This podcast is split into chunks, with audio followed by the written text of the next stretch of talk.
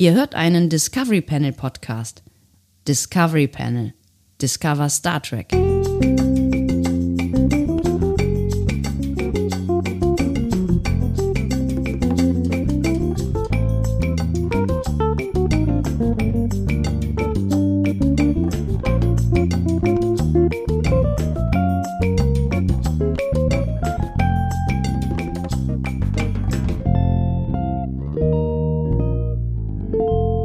Herzlich willkommen. Wir öffnen das Discovery Panel passend zu einem neuen Quarantänecast. Er trägt die Nummer 52 auf dem Panel heute. Andreas Dom. Und Sebastian Sonntag. Warum, warum lachst du bei deinem eigenen Namen? Also es passiert mir immer wieder, aber warum dir? Ach, Sebastian. Ach. Ist das, ist das nicht schön, wenn man einfach eine Sommerpause macht, ohne es vorher anzukündigen, anzukündigen dann tut es auch nicht so weh, ehrlich wir, gesagt. Wir ja? haben einen Podcast ausgelassen. Ist das unsere Sommerpause gewesen? Ein Podcast, Jesus. und einen, ein Podcast und einen Tag. Ein Podcast und ein Tag. Wer kennt den alten Schlager nicht mehr aus den 70ern? Ein Podcast und ein Tag. Das klingt. So. Warum hast du das auf die Melodie von Kraft Zahl gesungen? Ja, habe ich aus irgendwelchen komischen Gründen noch im Kopf. Ich weiß auch nicht genau warum. Ein oi, Podcast oi, oi, und ein Tag. Äh, ihr merkt, uns tut es nicht gut, wenn wir uns zu lange nicht mehr sprechen. Und wir haben uns tatsächlich, ähm, äh, also gesprochen auf gar keinen Fall. Und auch unser, unser ähm, Chatkontakt war ähm, etwas mürbe, möchte ich sagen, was voll und ganz an meiner Seite liegt. Und ich möchte mich an äh, dieser Stelle recht herzlich ähm, bedanken für mein Leben. Ja, mach mal, mach mal. Äh, recht Bin sehr gespannt. Recht herzlich ich, ich lehne mich zurück und höre zu. Für deine ähm, e- elefantenhafte Geduld, mein lieber Andreas, und ähm, äh, noch irgendwas sagen. Was weiß ich nicht mehr. Aber es war bestimmt auch wichtig. Danke, Andi. Danke, danke, dass es dich gibt und danke, dass du auf mich gewartet hast und den Podcast-Videos mehrfach in deinen drohenden äh, Nachrichten, durch die ich die Freundlichkeit doch irgendwie durchlesen konnte, angekündigt hast, dir einen neuen ähm, Mit-Podcaster zu suchen. Ja, ja, ja. Also ich wollte das ja nur vorübergehend machen. Ne? Also ich hatte schon, genau, also Bernhard Hoeker hat schon, war schon in Stellung. Ja, ne? ja, ja. Aber äh, dann kam tatsächlich, dann kam deine Nachricht, dass du doch wieder Zeit hast. Sebastian, was ist denn, also jetzt, was uns alle interessiert, ne? Wir wissen ja, letzte Woche, da war persönlich, ne, da war schwierig und sowas. Das war, uh, das ist schwierig, ganz schwierige. So, wie geht es denn allen, allen Beteiligten? Muss man an dieser Stelle Es geht, es geht allen Beteiligten äh, günstigerweise gut. Es äh, ging einem kleinen Beteiligten ähm, für ein paar Tage nicht so richtig gut. Und äh, deswegen musste ich dann an, also eigentlich ging es zwei Beteiligten, kleinen Beteiligten kurzfristig nicht gut. Der, bei der etwas größeren Beteiligten ist es dann aber relativ schnell äh, wieder gut geworden und bei dem kleinen Beteiligten wurde es dann immer noch schlimmer und dann wieder besser und jetzt ist alles wieder soweit gut, bis auf eine Rotznase. Das äh, ist aber aushaltbar. Rotznase wegen dem Verhalten mehr? Ja, oder? wegen dem Verhalten. Das ist eine echte Rotznase. Nee, also eine echte. So eine, eine zuhe Nase, wie man hier bei uns in der Region sagt. Genau, zuhe. Ja, eine zuhe Nase. Ein jülicher Begriff, glaube ich eher. So. Ist das so, ja? Ja, es ist ein bisschen mehr, bisschen mehr östlich. Das ne? bisschen also mehr, fühlt, fühlt, sich, fühlt sich das für dich an wie jülich? Ja, ja, ja? ist jülich. Genau. Was, was, ist nicht was, ganz Aachen, ist nicht ganz Köln, das ist jülich. es könnte auch Düren sein. Ja, genau. Düren, Oder Eschweiler. So, so, die Ecke so. Ja. Aldenhofen. Altenhofen. Gibt es da mehr als eine Autobahnabfahrt und einen Blumenladen? Ja, und einen Dialekt. Gut. Willkommen im Regio-Podcast. So, ähm, aber danke der so, Nachfrage. Leute, ich möchte mich nochmal in aller Form entschuldigen, aber es hatte tatsächlich, äh, also es ging nicht anders. Also das äh, ist, alle, die äh, Kinder haben, die kennen wahrscheinlich solche, solche äh, Situationen, aber es ging tatsächlich äh, nicht anders. Es tut mir in aller Form leid, ähm, aber Dinge passieren. Dinge passieren. Wir ähm, werden natürlich jetzt äh, versuchen, das demnächst äh, so ein bisschen anders zu machen. Wir werden so ein bisschen vorproduzieren mit kleinen, kleinen Ausgaben oder Echt? sowas. Ne? Machen wir? Bestimmt. Ja, oder? okay, cool. Ich weiß nicht, ich habe den Redaktionsplan äh, nicht gelesen. Professionelle Podcaster, also Dreck am Dienstag oder sowas, ne? Die ja. machen das. Die produzieren einfach mal zehn Folgen vor und wenn dann mal jemand krank wird, ne, dann hauen die einfach diese, diese äh, aufgenommenen Folgen raus und dann produzieren sie mal ein bisschen nach und dann sind sie quasi schon in, im Dezember, obwohl draußen 30 Grad ist. So, so, so läuft das bei professionellen Podcastern, ne? Ja, aber, aber dann, wir, dann, ne? dann, dann, wir sind dann, tagesaktuell. Dann geht natürlich auch so ein bisschen die Spontanität verloren, ne? Also bei Track am Dienstag es ist natürlich auch ähm, ein, ein, Stück weit einfacher, wenn es um die normalen Podcasts geht. Ne? Also ob ich jetzt über ähm, die siebte Folge der zweiten Staffel TNG äh, heute oder morgen spreche, ist ja ziemlich egal, weil die. Äh, Gestern, heute oder morgen, ne? Genau, ja. Das wäre aber nicht die äh, siebte Folge der zweiten Staffel gewesen. Die ist nämlich welche? Die siebte Folge der zweiten Staffel ist äh, Measure of a Man. Wirklich? Weiß ich nicht, muss ich mal gerade googeln. Ich glaube schon. Hm, Staffel 2 TNG. Ähm, Staffel 2 TNG, siebte Folge ist äh, Die jungen Kreise. Measure of a Man ist die äh, neunte Folge. Die jungen Kreise ist diese, ist diese ist diese Folge, wo ähm, die zu dieser Raumstation hinfliegen, ähm, wo äh, diese jungen Experimentellen Jungen Kreise sind. Die, nein, diese, diese jungen experimentellen Super ähm, äh, Wesleys, die, die da gezüchtet worden sind, irgendwie die, die Lebensenergie der Alten saugen und die werden immer älter und immer älter und altern innerhalb von Sekunden oder von, also und sterben dann. Und Data ist der Einzige, der nicht altert, komischerweise, und äh, enträtselt das alles. Ist das diese Folge? Ich sehe eine uralte Polaski vor mir. Ja, das ist Also die ich habe Folge. es ja auch aufgerufen, also ne? Hm, keine Ahnung. Ja, ja, dann ist Ja. es die Folge. Äh, schön, dass wir darüber gesprochen haben. Ähm, Was machen wir denn heute, Sebastian? Das muss man, muss man ja mal fragen. Das muss man fragen, tatsächlich, ja. Ähm, kannst du ja auch fragen. Also, hast du ja auch gemacht. Und ähm, ich, ich habe keine Ahnung. Ich bin jetzt beim Quarantänecast immer darauf eingerichtet, dass ich ähm, einfach irgendeinen Jingle drücke und dann sagst du irgendwie sowas wie: äh, Morgen startet Star Trek Discovery.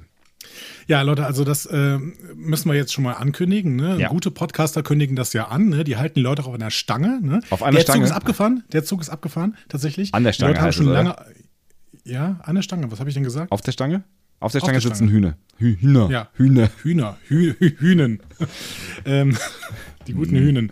Ähm, also, gute Podcaster hätten das natürlich am Anfang gemacht. Wir werden heute News besprechen. Wir werden heute News zu Star Trek Discovery, Star Trek Picard, Star Trek Lower Decks und Star Trek Strange New Worlds. Vielleicht auch was zu einem Film, äh, zu Filmen und noch zu einer anderen Serie besprechen, die wir irgendwann mal ganz klein angesprochen haben. Ähm, also seid gespannt, was euch da alles erwartet. Machen wir, Außerdem machen wir das jetzt so? Machen wir das jetzt so? So mit so, mit so richtig mit so Bam Bam, Alter und so, ja. Und heute Special Stargast Ja, ja. übrigens auch so. Machen wir das ja, jetzt ja, heute genau. so? wir, Ja, wir müssen so, bald ja. die, dritte, die dritte Stufe der Rakete äh, zünden, muss Ja. ich sagen. Äh, die zweite Stufe, das haben wir ja schon mit Logo über Design und äh, neu hier mit Anja Backhaus und sowas. Ne? Ja, ja, die ja, dritte ja. Stufe ist, wir machen demnächst ein Cold Open. Da kündigen wir an, was in der Folge kommt. Ne? Und die vierte Stufe wird dann sein, dass wir das Ganze als YouTube-Show nochmal machen, um da auch noch die Klicks abzugreifen. Und Also die noch mal fünfte komplett das Stufe Gleiche ist, glaube ich, irgendwie Profit.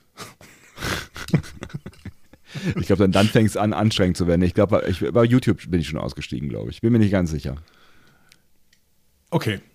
Ähm, ja, also ne, Cold Open, das ist das nächste Mal, ne, das machen wir, das, das, ist, äh, das ist schon gebongt. Ne? Den sprechen wir auch nicht selber ein, den, den sprechen äh, professionelle Sprecher für uns ein. Genau, ein Cold Open. Ist das dann noch ein Cold Open tatsächlich? Ja. Spre sprechen die dann, imitieren die uns dann?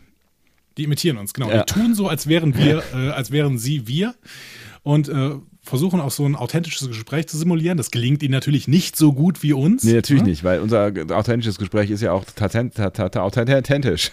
Ja. Aber äh, inhaltlich kommt dann bestimmt schon was rüber. Also, wir werden gleich, ähm, wir werden gleich News hören. Hm? Und beim nächsten Mal wisst ihr schon, Cold Open, der kommt äh, von zwei professionellen Sprechern, die wir extra dafür gecastet haben, in einem langzeitigen Castingverfahren. Äh, wir werden sehen, wie das Langzeitig vor allen Dingen.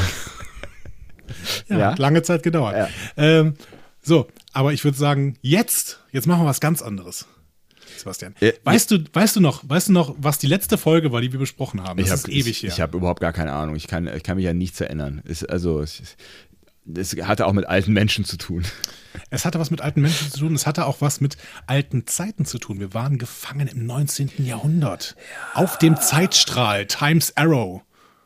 Jetzt, ich heißt glaub, das der Zeitstrahl? Zeit ist, ein, Zeit ist ein Pfeil oder so. Ja, haben wir Wie auch das- immer. Oder des, ge- des Zeitenspfeil? Warum haben wir nicht über den Namen gesprochen dieser Folge? Das kann ich mir nicht vorstellen. Nee, der war für uns uninteressant. Weil wir nicht Worüber verstanden haben. Ja, genau. Und da sprechen wir einfach nicht mehr drüber. Das ist die neue Taktik. Wir sprechen einfach diese Sachen, von denen wir keine Ahnung haben, einfach nicht mehr an. So, stattdessen labern wir Unsinn. Aber oder unterhalten uns über Sprachen. Wir hatten die Idee bekommen, hm, wie ist denn das mit, ähm, also Jack London, der wollte ja gerne Hawaiianisch als Weltsprache machen. Ne? Erinnerst du dich an die Diskussion? Ich erinnere mich natürlich erinnere ich mich an die, ist, als wäre es gestern gewesen. Genau, und dann haben wir mal gesagt, ja, ist ja dann, ähm, äh, gab es ja noch andere Projekte wie Esperanto als Plansprache zur Weltsprache zu machen. Und jetzt ist vielleicht ja Englisch zur Weltsprache geworden, beziehungsweise hat sich in vielen Teilen durchgesetzt. Vielleicht wird auch irgendwann Chinesisch noch eine große Rolle spielen. Und dann haben wir die, uns die Frage gestellt, hm, wird es überhaupt irgendwann eine Weltsprache geben und ist es überhaupt notwendig? Und dann haben wir angefangen, gefährliches Halbwissen ähm, an unsere Köpfe zu schmeißen. Und ähm, das war nicht besonders fruchtbar. Und deswegen haben wir uns gedacht, laden wir doch mal jemand richtig Kompetentes ein auf dieses Panel. So. Jemand, der ähm, wirklich hm. Kompetenzen hat. Kompetenzen hat und ähm, am besten äh, eine, eine Gästin, eine Gästin, die vielleicht auch irgendwas zu Sprachen sagen kann. Und äh, ich würde sagen, die rufen wir jetzt mal an, oder? Also, warum eigentlich nicht? Also, wenn du das jetzt hier so ankündigst, also das können wir einfach mal machen. Äh, mein Gott, ja. Dann rufen wir die einfach soll ich, an. Soll ich einen Anrufton simulieren? Du brauchst du schon nicht mehr, weil es ist schon, es ist, es ist schon passiert, Andi. Es ist alles schon es passiert. Klingelt. Wir können jetzt einfach Hallo sagen und dann. Hallo! Hallo! Ach, guck mal einer an, Mensch. Und wer kennt die Stimme? Mal alle aufzeigen. Ah ja, guck mal da. Ja, und da hinten auch noch, da vorne sind auch noch welche, ja. Ja, ja hallo? Hier? Ja, da, ja, hinten, ja. da hinten, letzte Reihe sitzt noch jemand, der ja. hat auch aufgezeigt. Nee, der, hat, der hat nur gegähnt. Der hat nur gegähnt. Das? Nee, das ist. Äh der, der, Kai in der letzten Reihe, der hat, der hat gerade gesagt: Ach ja, guck mal, das ist die Tanja. Echt? Hat der Kai das gesagt? Hallo, ich genau. Muss, ich muss runterscrollen. Ei, ei, ei, ei. Ja. Richtig. Tau, tau. Hallo. Hallo. Schön, dass du da bist. Ähm, wir haben Forenlegende, Podcast-Legende. Hauptgästin aller deutschen Podcasts. Aller deutschen nicht Star Trek Podcasts auf jeden Fall. Ne? Also äh, wir wollen es ja auch jetzt auch nicht übertreiben, aber ich glaube, du warst die Meister mindestens on Air Zeit, die, die Meister on Air Zeit einer Gästin in 2020. Das ist äh, deine Plakette, die du zurzeit trägst. Also in unserem Podcast okay. zumindest. Nein, das stimmt nicht. Ich bin nicht so ganz sicher. Ja, sehr, sehr schön, dass du da bist. Ähm, und äh, ich hoffe, dass äh, das auch mal was Spannendes für dich ist, gar nicht so als Star Trek-Expertin eingeladen zu werden. Natürlich bist du das auch. Natürlich können wir nachher vielleicht auch noch ein bisschen über News reden und da kannst du vielleicht auch, wenn du möchtest, auch noch ein bisschen dabei bleiben. Ähm, mhm. Aber heute bist du tatsächlich ja als Expertin für Sprachen eingeladen. Fühlst du dich da an dieser Stelle gut aufgehoben in diesem, in diesem Job? Och, ja, also ich habe ja gesagt, es ist relativ. Ne? Ihr hattet ja eine Linguistin oder einen Linguisten äh, gefragt, beziehungsweise im Cast angedacht, aber dann habt ihr mich gefragt. Und ich bin nur in Anführungszeichen Dolmetscherin. Aber ich glaube, wir kriegen es trotzdem gebacken. Aber vielleicht ist das auch für unseren Zweck ähm, noch, noch ein bisschen geschickter, ähm, dass, mhm. du, dass du Dolmetscherin bist, weil eigentlich geht es ja gar nicht so ein bisschen, äh, ne, also nicht, nicht primär um das, das Technische in der Sprache. Also Linguisten beschäftigen sich ja auch vor allen Dingen mit, mit äh, ja, so, so, Wortbedeutungen und Satzstrukturen, Wortstrukturen und also diesem, diesem sehr technischen Teil. Ne? Aber eigentlich geht es ja um das, dieses praktische Gefühl von, ähm, also ich glaube, wir haben damals, ähm, damals vor vielen, vielen Jahren, als wir darüber gesprochen haben, über ähm, Murakami gesprochen zum Beispiel ne? und über Japanisch und die Frage, kann man eigentlich Murakami übersetzen aus dem Japanischen, also so wie es wie es im Japanischen sich anfühlt, so wirklich, ne, kann man sowas überhaupt in eine andere Sprache ähm, transportieren? Also dieses Sprachgefühl. Und das ist ja eigentlich eher so eine Praxisfrage am Ende. Ne? Ich meine, mhm. ich weiß nicht, wie viel du da am Ende mit zu tun hast, wenn du dolmetschst. Ähm, es kommt ja wahrscheinlich auch darauf an, was du dolmetschst. Ne? Ob du zum Beispiel simultan das tust oder ob du das mit viel Zeit tust, dann äh, sind das wahrscheinlich nochmal zwei Paar Schuhe und dann ist bei der einen Situation das Gefühl wahrscheinlich auch gar nicht so wichtig, bei der anderen vielleicht dann äh, schon. Aber erzähl doch mal, was machst du da überhaupt? Was übersetzt du? genau, also ich dolmetsche nur simultan. Mhm. Ähm, das, die Alternative dazu wäre konsekutiv zum Beispiel, also eben ein bisschen zeitversetzt, wobei man da eben auch nicht wirklich Zeit hat. Ne? Mhm. Also ist es nicht.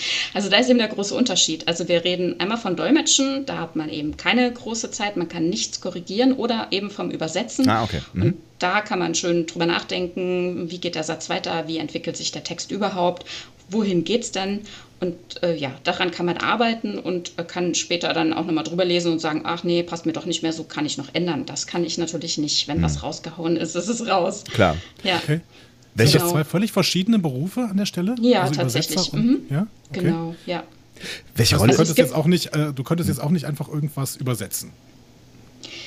Nee, mache ich nicht. Also habe ich noch nie gemacht, nein. Mhm. Es gibt natürlich ähm, Dolmetscher, die auch mal übersetzen oder umgekehrt. Das liegt aber eigentlich eher dann daran, dass sie wahrscheinlich, also entweder haben sie einfach riesig Spaß dran oder ähm, die Auftragslage ist halt entsprechend. Aber eigentlich sind es tatsächlich zwei unterschiedliche Berufe, zwei unterschiedliche Studiengänge und äh, ja, da sollte man sich, glaube ich, nicht so ins Handwerk fuschen. Mhm. Mhm. Und zu der Frage vielleicht gerade direkt, ne? also die Frage ist ja immer, was ist denn das Ziel? Also das ist bei uns in der Translationswissenschaft sozusagen immer die Frage, was ist denn das Ziel? Was will ich denn erreichen? Also wie du eben gesagt hast, ich will, dass der Leser dasselbe Gefühl hat wie jemand, der den Text äh, als zum Beispiel Muttersprachler im Ausgangstext mhm. liest. Gut, jetzt sind wir hier im Bereich der Übersetzung, aber ich meine, das Ziel, das große Ganze ist ja in der Translation eigentlich dann da übertragbar, beziehungsweise irgendwie gleich. Also entweder will ich ähm, die Ausgangskultur, also nach Ausgangskultur orientiert arbeiten oder Zielkultur äh, orientiert. Also wir gehen halt immer davon aus, wir arbeiten zwischen zwei Sprachen und zwei Kulturen. Mhm. Mhm. Und entsprechend müssen wir uns natürlich sowohl in der Sprache als auch in, der, in den beiden Kulturen, zwischen denen wir arbeiten, gut auskennen, logisch. Ne? Klar, ja. Aber was will ich denn erreichen? Also will ich Ausgangskultur äh, basiert arbeiten. Das heißt, der Rezipient, der kriegt Einblick in eine fremde Kultur, mhm. in ein fremdes Lebensgefühl, sag ich mal. Mhm. Also wird, bekommt Fremdes vermittelt und bekommt dazu natürlich auch irgendwelche Zusatzinfos oder Erläuterungen, sonst kann er manche Sachen vielleicht gar nicht verstehen. Und in der Übersetzung kann man das über Fußnoten und Anhänge zum Beispiel lösen, mhm. hat man ja auch dann immer mal irgendwie Anmerkung des Übersetzers oder so mit im Buch. Ne? Mhm. Beim Dolmetschen kann man irgendwie Hinzufügungen oder halt ein bisschen, also ich sag mal, ein bisschen weiter ausformuliert, wenn dann irgendwie so ein Wort nur fällt und man weiß genau, das kann aber mein Zielpublikum überhaupt nicht verstehen, dann haue ich noch einen Satz hinten dran oder eine kleine, sag mal, Komma, lalala, hm, mhm. Hm, Komma und dann kann man das ein bisschen einordnen. Also sofern halt die Situation ähm, die Zeit lässt, dass ich das erläutern kann um das Verständnis eben zu fördern. Ne? Darum geht es ja. Und ähm, gut, dann zum Beispiel und ja, genau, was? Ja, das finde ich, find ich total spannend, weil du äh, ja sagst, dass es damit quasi zwei kulturelle Perspektiven gibt und mhm. man muss sich für eine mhm. entscheiden, in, der man, in die man dann quasi rein übersetzt. Das heißt aber doch auch, dass es irgendwelche kulturellen, ich nenne es immer Meme, also irgendwie kulturelle mhm. ähm, ja, Eigenheiten gibt, die unübersetzbar bleiben und ich mich dann eben entscheiden muss, ob ich äh, jetzt eben bestimmte Informationen weglasse oder sie umwandle in eine andere kulturelle Sprache.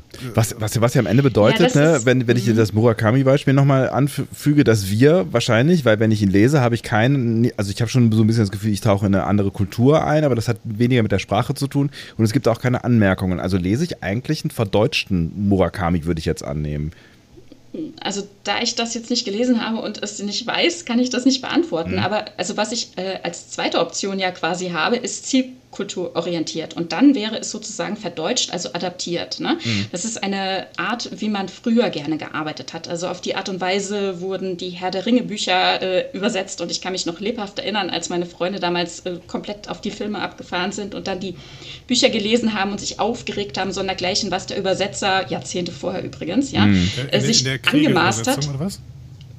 Ähm, also gibt es ja, glaube ich, die, die Kriege-Übersetzung und die von die Margaret ältere halt. oder so. Genau, und es gab, ja. gab, dann eine neuere. Der Verlag fühlte sich gemüßigt, eine neuere anzufertigen. Oder so Sachen wie, äh, woher kommt Tick, Trick und Track? Das ist halt, äh, ne? Also da hat man mhm. gedacht, das müsste man so machen. Ne? Mhm. Und, ähm, oder ein schönes Beispiel, das äh, habe ich aus dem Studium mitgenommen, Zielkultur orientiert äh, zu übersetzen. Äh, eine Professorin von mir, die nannte immer gerne als Beispiel Alice im Wunderland. Ja? Dann, äh, wenn man das Buch übersetzen will und will zum Beispiel ins Französische beispielsweise und will einem französischen Kind dasselbe Gefühl vermitteln oder eben der ganzen Familie, die das Buch liest, die eben die englische Familie hat, wenn sie das Buch liest. Dann ist es problematisch, wenn die beiden Länder äh, ja politische Auseinandersetzungen führen und Kriege führen. Mhm. Also mhm. kann man ja im Grunde nicht erwarten, dass das heimige, wohlige Gefühl genauso da ist bei dem französischen äh, Leser. Und deswegen könnte man dann hingehen und sagen, okay, alles Britische muss hier negiert werden und wir übertragen das in die französische Kultur. Also hm. muss quasi alles umgeschrieben werden. Und damit hat die sich wahnsinnig viel auseinandergesetzt. Das ist eben zielkulturorientiert. Also man kann es natürlich auf die Spitze treiben, wahnsinnig viel adaptieren oder halt nur so ein bisschen. Ne? Das ist halt die Frage. Das ist dann ein Stück weit auch die Frage, wie der Übersetzer damit arbeitet oder wie der Verlag das wünscht, was man meint, was der Leser braucht. Aber heutzutage, ich sag ja auch, ne, als dann die Herr der Ringe-Filme rausgekommen waren, war die alte ähm, Übersetzung äh, schwer in Kritik. Und die war eben, ja, da waren viel adaptiert und äh, oder auch eingedeutscht. Und ähm, ja, wir arbeiten heute eher ausgangskulturorientiert. Natürlich mit Erläuterungen, um ein äh, besseres Verständnis hinzukriegen. Damit Ziemlich es spannend. weniger Missverständnisse gibt, ja. Mhm. Mhm. Aber wie gesagt, ich bin ja keine Übersetzerin. Ich habe noch nie was übersetzt, werde ich auch nicht tun. Ich bin reine Simultandolmetscherin. Und da sind wir ja tatsächlich bei unserem Thema. Ne? Also ja. Ja. Mhm. Auch, ja, auch beim Bubblefish, wo wir ja auch vielleicht noch äh, gleich hin wollen. Mhm. Du bist ja dann quasi einer, mehr oder weniger. Genau, ne? genau du bist der Universalübersetzer, du bist der Bubblefish und jetzt muss man irgendwie überlegen, ähm, wenn jetzt eine KI auf Dauer eine Simultanübersetzung äh, übernehmen sollte und dich wegrationalisiert, mhm. ja. Äh, dann würde sie ja Daran arbeiten sie ja ganz fleißig. Mhm. Ja, ja, genau, genau. Also irgendwann wirst du einfach überflüssig, genau wie wir Podcaster. Mhm. Also wird, wird, dann auch alles äh, irgendwie über eine KI geregelt wahrscheinlich. Ja. Äh, die, die macht auch die besseren Gags. Aber Definitiv. Dann, äh, dann wird die ja wahrscheinlich nach den neuesten ähm, ähm, also so wie, die Stand, äh, wie der Stand der Forschung ist, wie du ihn gerade dargestellt hast, würde sie ja quasi ursprungskulturorientiert äh, arbeiten, oder? Ja, ist auf jeden Fall zu vermuten. Ja, also gerade jetzt denken wir mal an, an, an, die Enterprise, ja, die durchs Weltall fliegt und stellt euch vor, das würde irgendwie alles äh, versucht werden, irgendwo hin zu adaptieren. Also erstmal die Frage, wohin denn auch, ja? ja. In den Föderationsraum, was heißt das denn? Und ähm, auf jeden Fall muss das ausgangskulturorientiert sein, ja. Genau. Aber gibt es dann irgendwas, was wir denn in der Zielkultur, die ja, die ja nicht die Ursprungskultur an der Stelle ist, ne? also keine Ahnung, das ist jetzt eine amerikanische Serie und dementsprechend mhm. gibt es ja schon kulturelle Unterschiede zwischen dem amerikanischen Raum und dem deutschen Raum. Gibt es denn mhm. da irgendwas, was wir in unserem Kulturraum nicht verstehen würden? Hm. Also sprechen wir jetzt immer noch von Außerirdischen oder sind wir jetzt gerade auf der Erde angekommen? Na klar, also natürlich gibt es Dinge, die wir nicht gut ähm, verstehen können, aber darum geht es ja eben auch hier. Es geht ja darum, um Fremdes kennenzulernen. Deswegen fliegen wir ja raus oder deswegen ähm, sind wir international unterwegs. Wir wollen uns ja besser verstehen. Mhm. Und wenn, mhm. wenn der Universalübersetzer jetzt Saru äh, versucht zu übersetzen, während er mit Michael Burnham spricht, Michael Burnham, die kulturell einen, einen ja, vulkanisch mhm. menschlichen äh, Kulturhintergrund hat und Saru, der eben diesen kelpianischen Hintergrund hat, dann müsste es doch eigentlich, müsste der Simultanübersetzer irgendwann Probleme bekommen, ähm, das sinnvoll zu übersetzen, was der Kelpianer denn meint, hm. ins vulkanisch-menschliche. Oder? Ja, ja, es ist eine große Herausforderung auf jeden Fall. Na klar. Also überhaupt muss man sich ja auch überlegen, wie macht denn der das? Ne? Also es ist ja quasi der Universalübersetzer, der synchronisiert ja quasi neu. Und äh, da muss man sich ja auch nochmal überlegen, äh, man bekommt ja irgendwie ein Stück weit auch eine neue Stimme. Das hören wir ja heute auch. Ne? Also mhm. wir haben das ja in der mhm. Synchronisation auch, beziehungsweise ähm, wenn wir in einer anderen Sprache sprechen, dann haben wir tatsächlich auch manchmal eine andere Stimmlage und wirken dann vielleicht auch anders. Ne? Manche ja, Leute witzig, kritisieren ja. Mhm. deswegen mhm. ja Synchronisation quasi auch als Identitätsverlust oder ne, also dass da einfach viel verloren geht, Lautstärke ist anders, Intonation ist anders und ähm, ja, wie ist das dann noch nah und kann das dann überhaupt noch zusammenpassen mit dem, was ich da jetzt höre? Also irgendwie meine Sprache, aber ich sehe ja den, die Person ne, mit mhm. ihrer Ausgangskultur ja. und ne, mit ihrer Körpersprache, Mimik, mit ihren vielleicht unpassenden Bewegungen. Das finden ja, das ist ja ein Kritikpunkt äh, durchaus an der Synchronisation. Und dann muss es ja auch generell noch passen. Ich sag mal von der Redelänge her, dann muss man gegebenenfalls den Text anpassen und so. Und genau ja. diese Probleme hat ja im Grunde der Universalübersetzer auch. Abgesehen davon ne, ist er ja irgendwie auch Gedankenleser. Denn das Thema, das ich täglich habe, ist ja in, in der Simultanarbeit, dass ich ja auch ein Stück weit immer abwarten muss, wie geht denn der Satz weiter, wo mhm. will er denn hin? Und ich muss auf bestimmte Bes äh, Satzbestandteile ja auch warten, bis ich weiß, äh, wohin es geht. Ne? Das heißt, ich habe immer eine gewisse, wir nennen das Lag-Time, ich bin immer ein bisschen hinten dran, egal in, in welche Richtung es geht. Ne? Und das haben wir im Universalübersetzer ja gar nicht. Ne? Also sobald der Mund aufgeht, wird gesprochen und sobald der Mund wieder zu ist, ist auch wieder gut. Mhm. Also da ist sozusagen in der Darstellung, natürlich ist es, ist es nicht möglich. Ne? Dann müssten sie ja. ja schon in Amerika beim Drehen äh, quasi irgendeine Art Voice-Over machen. Ne? Muss man sich eh fragen, wie wird denn der Original, die Originalstimme, die Geräusche von unserem Gegenüber äh, rausgefiltert? Also allein diese ganzen äh, mhm. Herausforderungen, die ja. sind natürlich äh, total spannend. Und äh, ihr kennt mich, ich habe das technische Handbuch mal befragt. und äh, hier gibt es eine Seite zum Universaltranslator und all diese Probleme werden hier natürlich auch geschildert. Und ich finde es ganz wundervoll. Es gibt eine Grafik, wo tatsächlich an alles gedacht wurde. Also kulturelle Referenzen, äh, linguistische Referenzen und dann nochmal aufgeschlüsselt natürlich äh, äh, soziologisch, äh, Kontext und äh, ja, Symbolanalyse, grammatikalisch, aber eben auch kinästhetische Analyse. Das heißt, der Universalübersetzer guckt nicht nur, hört nicht nur zu, sondern guckt auch zu, mhm. schaut sich offenbar auch Mimik und Gestik an. Also hochspannend. Wie auch ja, immer der das macht, also, ja wie auch immer er das alles macht. Ja. ja. Mhm. Aber das heißt, am Ende ist der Universalübersetzer, je länger man darüber nachdenkt, genauso bescheuert wie es Beam eigentlich. Äh, ja, also vielleicht, vielleicht gibt es das ja irgendwann, ja. Wer aber, weiß. Aber es, aber es klingt schon echt, echt äh, ziemlich krass und möglich. Das sind auch so Sachen, wo ich mir noch gar nicht so fürchterlich viele Gedanken drüber gemacht habe, weil ich irgendwie gedacht habe, ja, Universalübersetzer, das, das, äh, das erklärt es ja halt einfach. Aber du hast ja völlig recht, ja. vor allen Dingen, ne, dieses, dieses Weiterdenken. Ich meine, die Schwierigkeit, die, die du hast, und wir sind ja schon relativ doch komplex denkende äh, Wesen und wir können antizipieren und gerade in unserem Kulturraum mhm. wahrscheinlich kontextbezogen dann schon kannst du vorausahnen ein Stück weit, wo dieser nächste Satz jetzt hin soll, wenn du den ersten äh, Satz oder den Satz davor kennst, so, ne? Aber das ist ja echt eine Heidenarbeit für einen Universalübersetzer, allein bei einer Sprache, die er gerade vielleicht gerade erst dechiffriert hat. So, ne? Also da, da fehlt ja. ja. dieses ganze kulturelle Wissen am Ende äh, auch. Ne? Ja, ja, und also das sehen wir ja auch zum Beispiel äh, in Enterprise, ne, wie Hoshi da hinterher ist mit ihrem kleinen Handgerät und Sprachproben sammelt, mhm. um äh, sich daraus was zu basteln. Und das geht ja in Windeseile und auch sie ist ja ein Wahnsinns-Naturtalent. Ja, ne? Also kann gleich irgendwie alles äh, in Kontext setzen und weiß, wo was hingehört und so.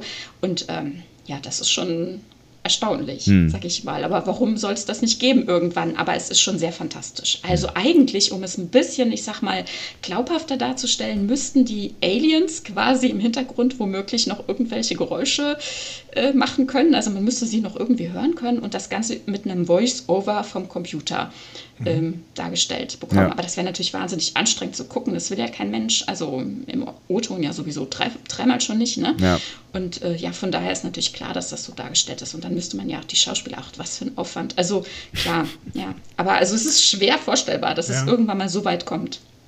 Aber was ich jetzt äh, trotzdem noch, noch an der Stelle spannender finde, weil ich meine, wir, wir, können natürlich diese leicht fantastischen Sachen, die uns einfach nur erleichtern, die Serie zu schauen, mhm. die können wir mal irgendwie äh, hinnehmen. Ne? Also, ja, die es auch äh, erleichtern, die Serie zu schreiben, ne, am Ende. Ne? Ja, das, genau, ja. genau.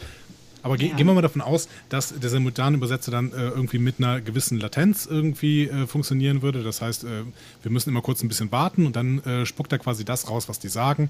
Äh, das heißt, das mhm. wäre dann ja so ein bisschen realistischer, wie gerade diese Google-Devices oder sowas funktionieren, ne? in die man reinsprechen kann, dann mhm. übersetzt das in eine andere Sprache.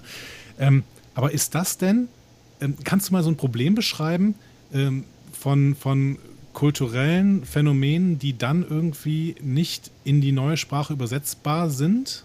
Also wenn man quasi nur eins zu eins übersetzt, meinst du, ne? Also weil genau, man einfach genau. nur quasi ohne, ohne den Sinn wirklich so richtig zu erkennen, weil semantische äh, Erkennung ist ja echt noch eine, eine schwierige Kiste, einfach nur eins zu eins versucht zu übersetzen oder mit den semantischen Fähigkeiten, die Google halt mit, bisher hat, so. Ja, oder ob es eben irgendwelche kulturellen ähm, Eigenheiten gibt, die einfach unübersetzbar bleiben, weil sie in der, äh, in der Zielkultur einfach nicht verstanden werden können. Gibt es sowas? Hm, denke schon, ja. Also klar, wir letzten Endes arbeitet man immer im, im, ich sag mal, im letzten Schritt mit irgendeiner Übernahme, ne? dass man sagt, okay, ich weiß jetzt auch nicht und dann übernimmt man irgendwas. Ähm, und dann geht gegebenenfalls der Hintergrund oder die Bedeutung, die eben ein, ich sag mal, Muttersprachler dabei empfinden würde, für den Zielsprachler verloren. Das kann dann ein Ansatzpunkt sein, sich darüber dann weiter zu unterhalten oder das äh, für sich rauszufinden. Es kann aber auch ein Grund sein, irgendwie ein schönes Missverständnis aufzubauen, ja. Mhm. Also ich will mal, ich würde mal schon sagen, dass man, ähm, also es ist schwer zu sagen, von wegen alles ist übersetzbar oder alles ist dolmetschbar. Also ich denke schon, man stößt an Grenzen und man muss immer wieder gucken, ähm, wo man dann irgendwie einen Kompromiss findet. Ne? Ähm, man, also zum Beispiel, wenn man, wenn man es schafft, ähm, so ein, ein Konstrukt irgendwie, ein, ich sag mal, ein Beispiel in der Zielsprache zu finden, in der Zielkultur zu finden und das dann zusätzlich noch anzugeben oder eben auszutauschen, das wäre natürlich auch eine gute Lösung. Ne? Oder man verallgemeinert und erläutert. Ja. Hm. Aber also ist es klar, ist es, gibt, es gibt Schwierigkeiten auf jeden Fall. Ist es dann im Umkehrschluss einfacher, wenn, wenn, wenn man so in einem Sprachraum äh, bleibt? Also weiß ich nicht, wenn, wenn man jetzt äh, von Indogermanisch zu Indogermanisch äh, übersetzt, also ist Niederländisch einfacher zu übersetzen als äh, Chinesisch? Ja, die Frage ist wahrscheinlich äh, banal, aber ähm, oder lateinische Sprachen unter sich oder auch vielleicht auch europäisch im europäischen Sprachraum, als wenn ich jetzt europäisch-asiatisch übersetze. Also äh, ist, ist die Kultur da so, so ähm, bedeutungsgebend am Ende? Ja, also die Kultur hinten dran ist auf jeden Fall wichtig, aber natürlich ist auch zu gucken, wie denn die Sprache jeweils aussieht. Also wenn die Grammatik sehr, sehr unterschiedlich ist, dann ist sozusagen die Lag-Time, die man aufbauen muss, um überhaupt zu wissen, wo der Satz hingehen soll, weil man irgendwie das am Ende des Satzes braucht, mhm. um in der Zielsprache überhaupt anfangen zu können dann ist halt, ähm, ja, das ist schon eine große Herausforderung. Aber da kann ich jetzt gerade auch kein ordentliches Beispiel für hm. nennen, in welche, welche Sprachkombination da besonders schwierig bei uns jetzt gerade ist. Alles mit Deutsch, weil Deutsch diese blöden Gliedsatzkonstruktionen hat, wo das Verb am Ende des Satzes kommt. Was soll denn das eigentlich? Ich, ich, weiß jetzt nicht, ob wir jetzt zu sehr in die Linguistik da reinkommen, dann äh, darfst du das ruhig auch sagen und sagen, äh, okay, das ist nicht mehr mein Fachgebiet. Aber äh, was ich dann eben noch spannend fände, ist es, also jetzt jenseits von irgendwelchen kulturellen Eigenheiten und äh, Sichtweisen, die es gibt, ähm, ich glaube, die Idee einer Universalgrammatik oder sowas, ich glaube, Chomsky hat das mal gesagt, ähm, die ist ja so ein bisschen verworfen worden. Aber meinst du, mhm. es gibt so bestimmte, ähm, bestimmte sprachliche Wendungen, die in jeder Sprache verständlich sind? Also sowas, was, keine Ahnung, jetzt philosophisch aus, ausgedrückt könnte, Wittgenstein würde sagen Flussbettsätze, also irgendwas, irgendwelche Grundlagensätze, die, in jeder die es in jeder Sprache gibt und die dementsprechend äh, in jeder Sprache auch völlig entkontextualisiert übersetzbar sind. Gibt es sowas? Also auch, ähm, du meinst jetzt sprachlich tatsächlich oder inhaltlich? Also ähm, weil, also ich meine mal genau. sowas, ähm, basale Bedürfnisse, ne? Sowas wie ja. Essen oder Schlafen, Durst, ne? Ich meine, da kommt man sich irgendwie überein, ne? Aber natürlich äh, funktionieren die Sprachen unterschiedlich. Und aber sowas wie zum Beispiel, dass man sagt, okay, wir gleichen jetzt Grammatiken an oder wir stülpen jetzt eine Plansprache über. Ich meine, warum hat Esperanto nicht funktioniert? Das ist eine Kunstsprache, ne? Mhm. Und jeder hat seine eigene Sprache. Der Wert der Muttersprache ist unfassbar groß für uns. Und ähm, ja, wobei andererseits, wenn gerade in den neuesten Entwicklungen muss man äh, nicht weit gucken, gucken wir nach Brüssel, da sind ähm, gerade ganz, ganz viele Kollegen arbeitslos, äh, weil die Sitzungen nicht stattfinden und mhm. man sich, wenn man sich online trifft, versucht kurz zu fassen und dann bitte dann doch alle Englisch sprechen sollen. Und dann braucht man plötzlich keine Dolmetscher mehr. Irgendwie, ich glaube, über 1000 Dolmetscher sitzen gerade in Brüssel und wissen nicht, wohin mit sich. Krass. Das ist schon tragisch. Okay. Ne? Ja. Und wenn solche Situationen eintreffen, also so eine Pandemie zum Beispiel, dann ähm, ist plötzlich äh, der Wert der Muttersprache dann doch nicht mehr das Allerheiligste. Ne? Also mhm. vielleicht kann uns das auch nochmal blühen irgendwann in unserer Entwicklung, ähm, dass wir da nicht mehr so pinsig sind, wie wir das bisher sind. Weil, also wirklich, ähm, das ist ja, Sprache ist ja identitätsgebend. Ne? Deswegen kann sich sowas wie eine Plansprache ganz, ganz schwer nur durchsetzen. Ich sehe das eigentlich nicht, dass das passiert. Ich glaube eher, dass die äh, technische Entwicklung besser wird und uns äh, Möglichkeiten gibt, an unserer Sprache festzuhalten. Hm. Auf der anderen Seite ist das ja schon ein ganz gutes Beispiel, was du da gerade bringst. Ne? Und ein Großteil der Welt ähm, lernt eben jetzt schon Englisch und äh, ein kleinerer Teil dieses Großteils benutzt es, glaube ich, auch relativ ähm, intensiv. Also je nachdem, in welches Land du fährst, ähm, kommst du mit Englisch ja schon ziemlich gut äh, weiter. Es könnte natürlich auch einfach passieren, dass das in 200, 300 Jahren vielleicht Englisch nicht sowas wie, wie Universalstandard oder Föderationsstandard wird, aber zumindest eine zweite Sprache, die einfach ähm, jeder spricht so, ne? Wie ich, weiß ich nicht, wenn ich jetzt in die Niederlande gehe oder so, dann spreche ich jemand, jeden erstmal auf Englisch an, weil ich weiß, das verstehen die alle so, mhm. ne? Klar, das kann man sich denken, ne? Aber also ob es wirklich weltweit ankommt, das wage ich zu bezweifeln. Hm. Mhm. Das heißt, du es, hältst quasi ja. die technische Entwicklung für wahrscheinlicher als eine Weltsprache. Ja, tatsächlich. Ja. Wie gesagt, weil der Wert der Muttersprache, also dieses Empfinden, ich meine, das kennen wir doch alle, ne? in der Fremdsprache sich auszudrücken oder was zu verstehen, ist einfach nochmal sehr viel komplizierter. Gut, viele, ich denke, viele Zuhörer auch, können sehr gut Englisch und sprechen es bestimmt auch total gut, ja. Aber äh, das empfindet einfach nicht jeder so. In unserer Gesellschaft gibt es wahnsinnig viele Leute, die überhaupt kein Englisch sprechen oder lesen. Und hm. von daher, das ist einfach für, für die Mehrheit der Gesellschaft dann doch so weit weg. Ne? Also ich meine jetzt auch mal die Weltbevölkerung, auf was will man sich denn einigen? Ne? Das ist total schwer. Das hat ja auch mit, mit kultureller Einstellung zu tun, mit politischer Einstellung, mit, ähm, ja, das da kommt ganz viel Emotion mit. Ne? Ich sage mhm. ja eben, der Wert der Muttersprache, also die sitzt uns einfach sehr, sehr nah und da geht ja, da, da gehören ja ganz viele Komponenten dazu. Und sich einer anderen Sprache anzunähern, das erfordert wirklich was.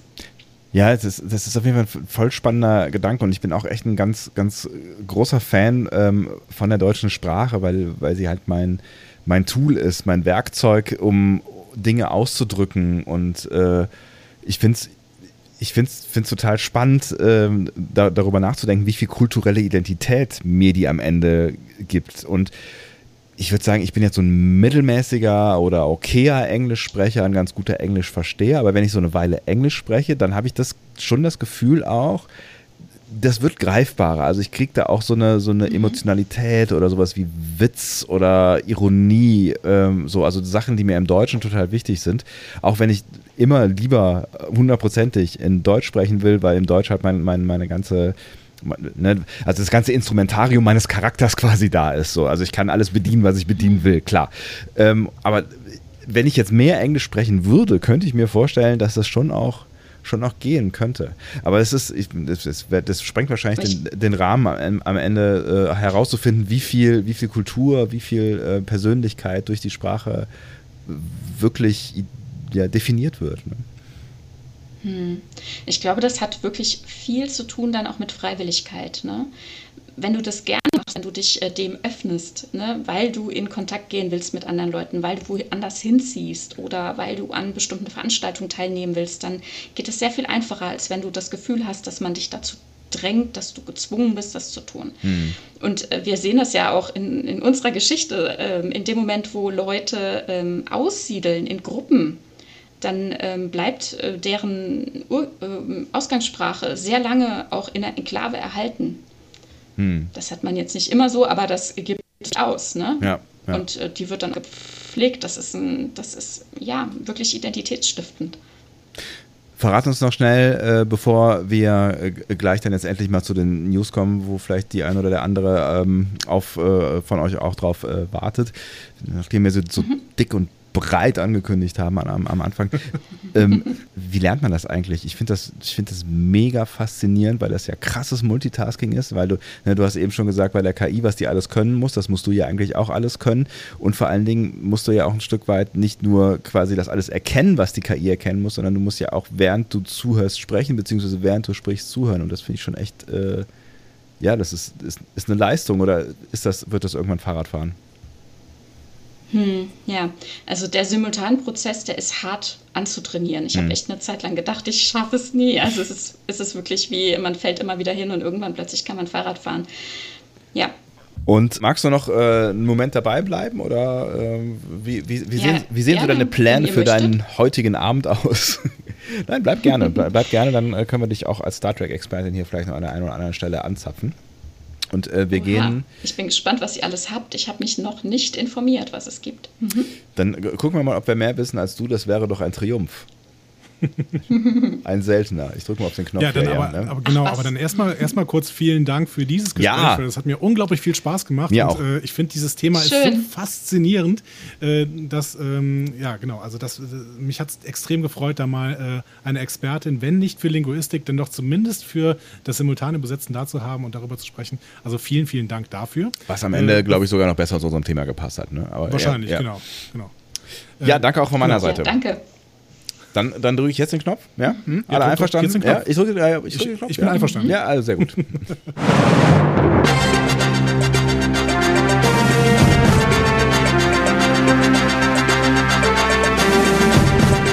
Ein bis zwei News.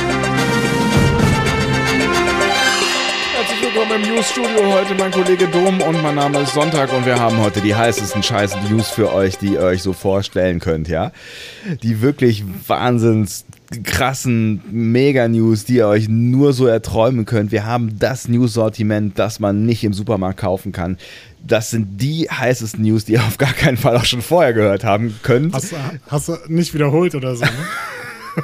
Sag doch nochmal, dass es heiße News Es sind heiße News, heiße, wirklich heiße, mega hotte News. Andi kann sie kaum in der Hand halten, so heiß sind sie. Ja, genau. 20 Mal hast du gesagt, dass es heiße News gibt. Du hast aber nicht angekündigt, dass wir jetzt äh, zu dritt hier diese News präsentieren und besprechen werden. Des dementsprechend äh, danke, liebe Tanja, dass du noch weiterhin dabei bist, um mit uns die News zu besprechen. Entschuldigung, wir, wir, ja, aber äh, Freundlichkeit in alle Ehre, aber die News-Anchorschaft, die lasse ich mir jetzt hier nicht von irgendwelchen äh, Gästen hier äh, einfach mal so, ja, also wenn ich hier Anchor bin, dann bin ich ja Anchor, mein Jetzt Freund. weiß ich, ja. an wen du mich seit Jahren erinnerst. Den Anchorman Will Ferrell. Genau das bist du. Was? Das ist, Was? äh, liebe Tanja, schön, dass du weiterhin da bist. Äh, wünsch dir doch mal bitte eine Serie, mit der wir anfangen mit den News. Dreh mal das News-Glücksrad. Oh, ich weiß ja gar nicht, zu was es alles News gibt. Ähm, gibt es News zu Strange New Worlds? Zu Strange New Worlds Oh. natürlich gibt es da News, wenn auch nicht besonders Oh. viele. Ähm, wenn es News gibt, äh, wissen wir in dieser, ähm, in dieser schönen Rubrik, dass immer der Name Jonathan Frakes fällt. Möglicherweise gefolgt von Twitter oder einem unsäglichen Interview irgendwo. ja, also man muss grundsätzlich sagen, viele dieser News sind gerade davon gespickt, dass alle möglichen Star Trek-Darsteller und Produzenten an Virtual Cons teilnehmen und da immer wieder irgendwas erzählen. Meistens ist es dann mehr oder weniger, sind es irgendwelche kleinen Anekdoten, die total schön sind oder irgendwelches Promosprech. Aber Jonathan Frakes kann sich natürlich niemals zurückhalten, auch mal so ein paar neuere Sachen zu erzählen. Ähm, das, was ich jetzt zu Strange New Worlds habe, ist für uns nicht so richtig neu. denn Wir hatten es sogar schon gemutmaßt im April, als Strange New Worlds noch nicht mal bekannt ge gegeben worden war. Ähm, er wird nämlich Regie führen. Er wird Regie führen bei Strange New Worlds und er freut sich auf die Arbeit mit Ethan Peck, Anson Mount und Rebe Rebecca Romaine. Da, hatten, da ähm, äh, klingeln jetzt so ein paar Glocken, denn ähm, Um Gott, er hat zwar? Ethan, Ethan Peck und Anson Mount hat er tatsächlich in äh, Discovery Staffel 2 ähm, schon directed. Ja. Rebecca Romaine aber nicht. Und deswegen fragen wir uns, Hä? warum freut er sich denn auf Rebecca Romaine? Ähm, und da muss man ein bisschen nachforschen. Tatsächlich hat er äh, Regie geführt bei der Serie The Librarians. Die heißt auf Deutsch übrigens irgendwie anders. Die heißt, glaube ich, äh, The Quest auf Deutsch. Ich weiß nicht genau, Ja, warum ist man The den Quest Titel auf Deutsch, ist geil. Auf Deutsch mit The Quest übersetzt. Da sind wir eigentlich wieder beim Thema mittendrin, so, ja. so sind Übersetzer manchmal. Aber Gott sei Dank, äh, Tanja, bist du ja keine Übersetzerin. Ähm, ähm, genau, aber Rebecca Romaine äh, kennt er eben von diesem Dreh von äh, The, Lib Li- The Librarians. Gott, ich weiß, warum es auf Deutsch nicht The Librarians heißt, weil es niemand aussprechen kann. Ja, das könnte Genau. schon ein Grund sein, durchaus. Genau, also Jonathan Frakes wird Regie führen und was wir auch herausgefunden hab, haben, äh, anders als Star Trek Picard wird ähm, Strange New Worlds wieder, wie Star Trek Discovery, in Toronto gedreht und nicht ähm, in LA. Ich glaube, LA haben sie auch nur genommen, damit mit Picard kommt, oder? Der ich glaube, der wäre nicht nach, ähm, na, nach Kanada äh, ge gefahren, geflogen. Der wollte in die, in die Sonne. Möglich. Aber ich weiß gar nicht, wo Patrick Stewart wohnt. Ich habe immer das Gefühl, dass der eher äh, in Großbritannien ist, weil er ja auch da irgendwie bei so einem College, äh, glaube ich, ähm, Dekan ist. Ich das glaube, nee, ich glaube, ich, ach, was der macht, weiß ich gar nicht mehr. Also was der jetzt noch alles Ja, macht, weiß ich nicht. Oder aber das weiß Tanja. Hey Mensch, stimmt, ja. In den Staaten hat er auch eine Wohnung, aber ich weiß gerade gar nicht, wo die ist. Hat er nicht mal gesprochen von einer Wohnung in New York oder was? Echt, ich ja? weiß es nicht. Vielleicht auch LA, kann gut sein. Ich weiß nur, dass er ähm, auch mal, als es um seinen Hund ging, er hatte doch auch schon diverse Hunde adoptiert und durfte Ja. dann seinen Pitbull aus den Staaten nicht mit nach äh, England äh, nehmen, weil er da erstmal irgendwie ganz lange in Quarantäne hätte müssen und Mhm. so. Und dann hat er ihn äh, in Amerika anderweitig vermittelt. Ich erinnere mich jetzt nur daran, dass, ähm, wenn, ich es, wenn ich es richtig erinnere, Will Shatner damals in der Captains-Doku ihn äh, in England äh, besucht hat. Und deswegen habe ich irgendwie gedacht, dass. Ja, das sah aus wie ein englisches Landhaus auf jeden Fall. Ja. Das war in England, weißt du das noch genau? Nee, genau weiß ich das nicht, aber es fühlt sich in meiner Erinnerung so präzise nach England an. Das kann gar nicht falsch sein. Ja, ich weiß nicht genau, warum sie tatsächlich PK ähm, in den alten Paramount Studios gedreht haben. Vielleicht war das auch Teil des, dieses neuen Deals, dass Viacom und äh, CBS wieder zusammengefunden haben. Hm. Ähm, oder es war einfach Nostalgie. Ich, meine, Es- PK Ich glaube, es hat hat. ja- Ja, ich. Entschuldigung. Ich glaube, es hat auch wirklich wahnsinnig viel Presse gebracht. Ne? Und es hat ihnen ja dann auch diese Wahnsinnssteuerrückzahlung auch beschert. Also von Stimmt, daher, es ist richtig. natürlich immer, immer günstiger, äh, in Kanada zu drehen, aber das hat eben auch eine gewisse Prestige, äh, in Amerika zu bleiben. Ja. Ich könnte mir aber auch vorstellen, dass, ähm, äh, dass, dass jetzt beide Serien ähm, in, in Kanada gedreht werden, hat einfach damit zu tun, dass in beiden Serien äh, die, die gleichen Sachen drin vorkommen. Also ich, die haben die, die, die damals die Enterprise doch wahrscheinlich da in Kanada gebaut, oder? Also die steht da jetzt noch irgendwo rum. Also Ja, stimmt. Ne? Die Also das- Enterprise? die, die Enterprise in so, Discovery okay. quasi. Ja, Ja. Ja. Die sie ja wohl, wohl jetzt auch benutzen werden für die neue Serie. Nein, es gibt ein neues Schiff. Und danach kommen sie irgendwann wieder zurück auf die Enterprise, damit. Genau.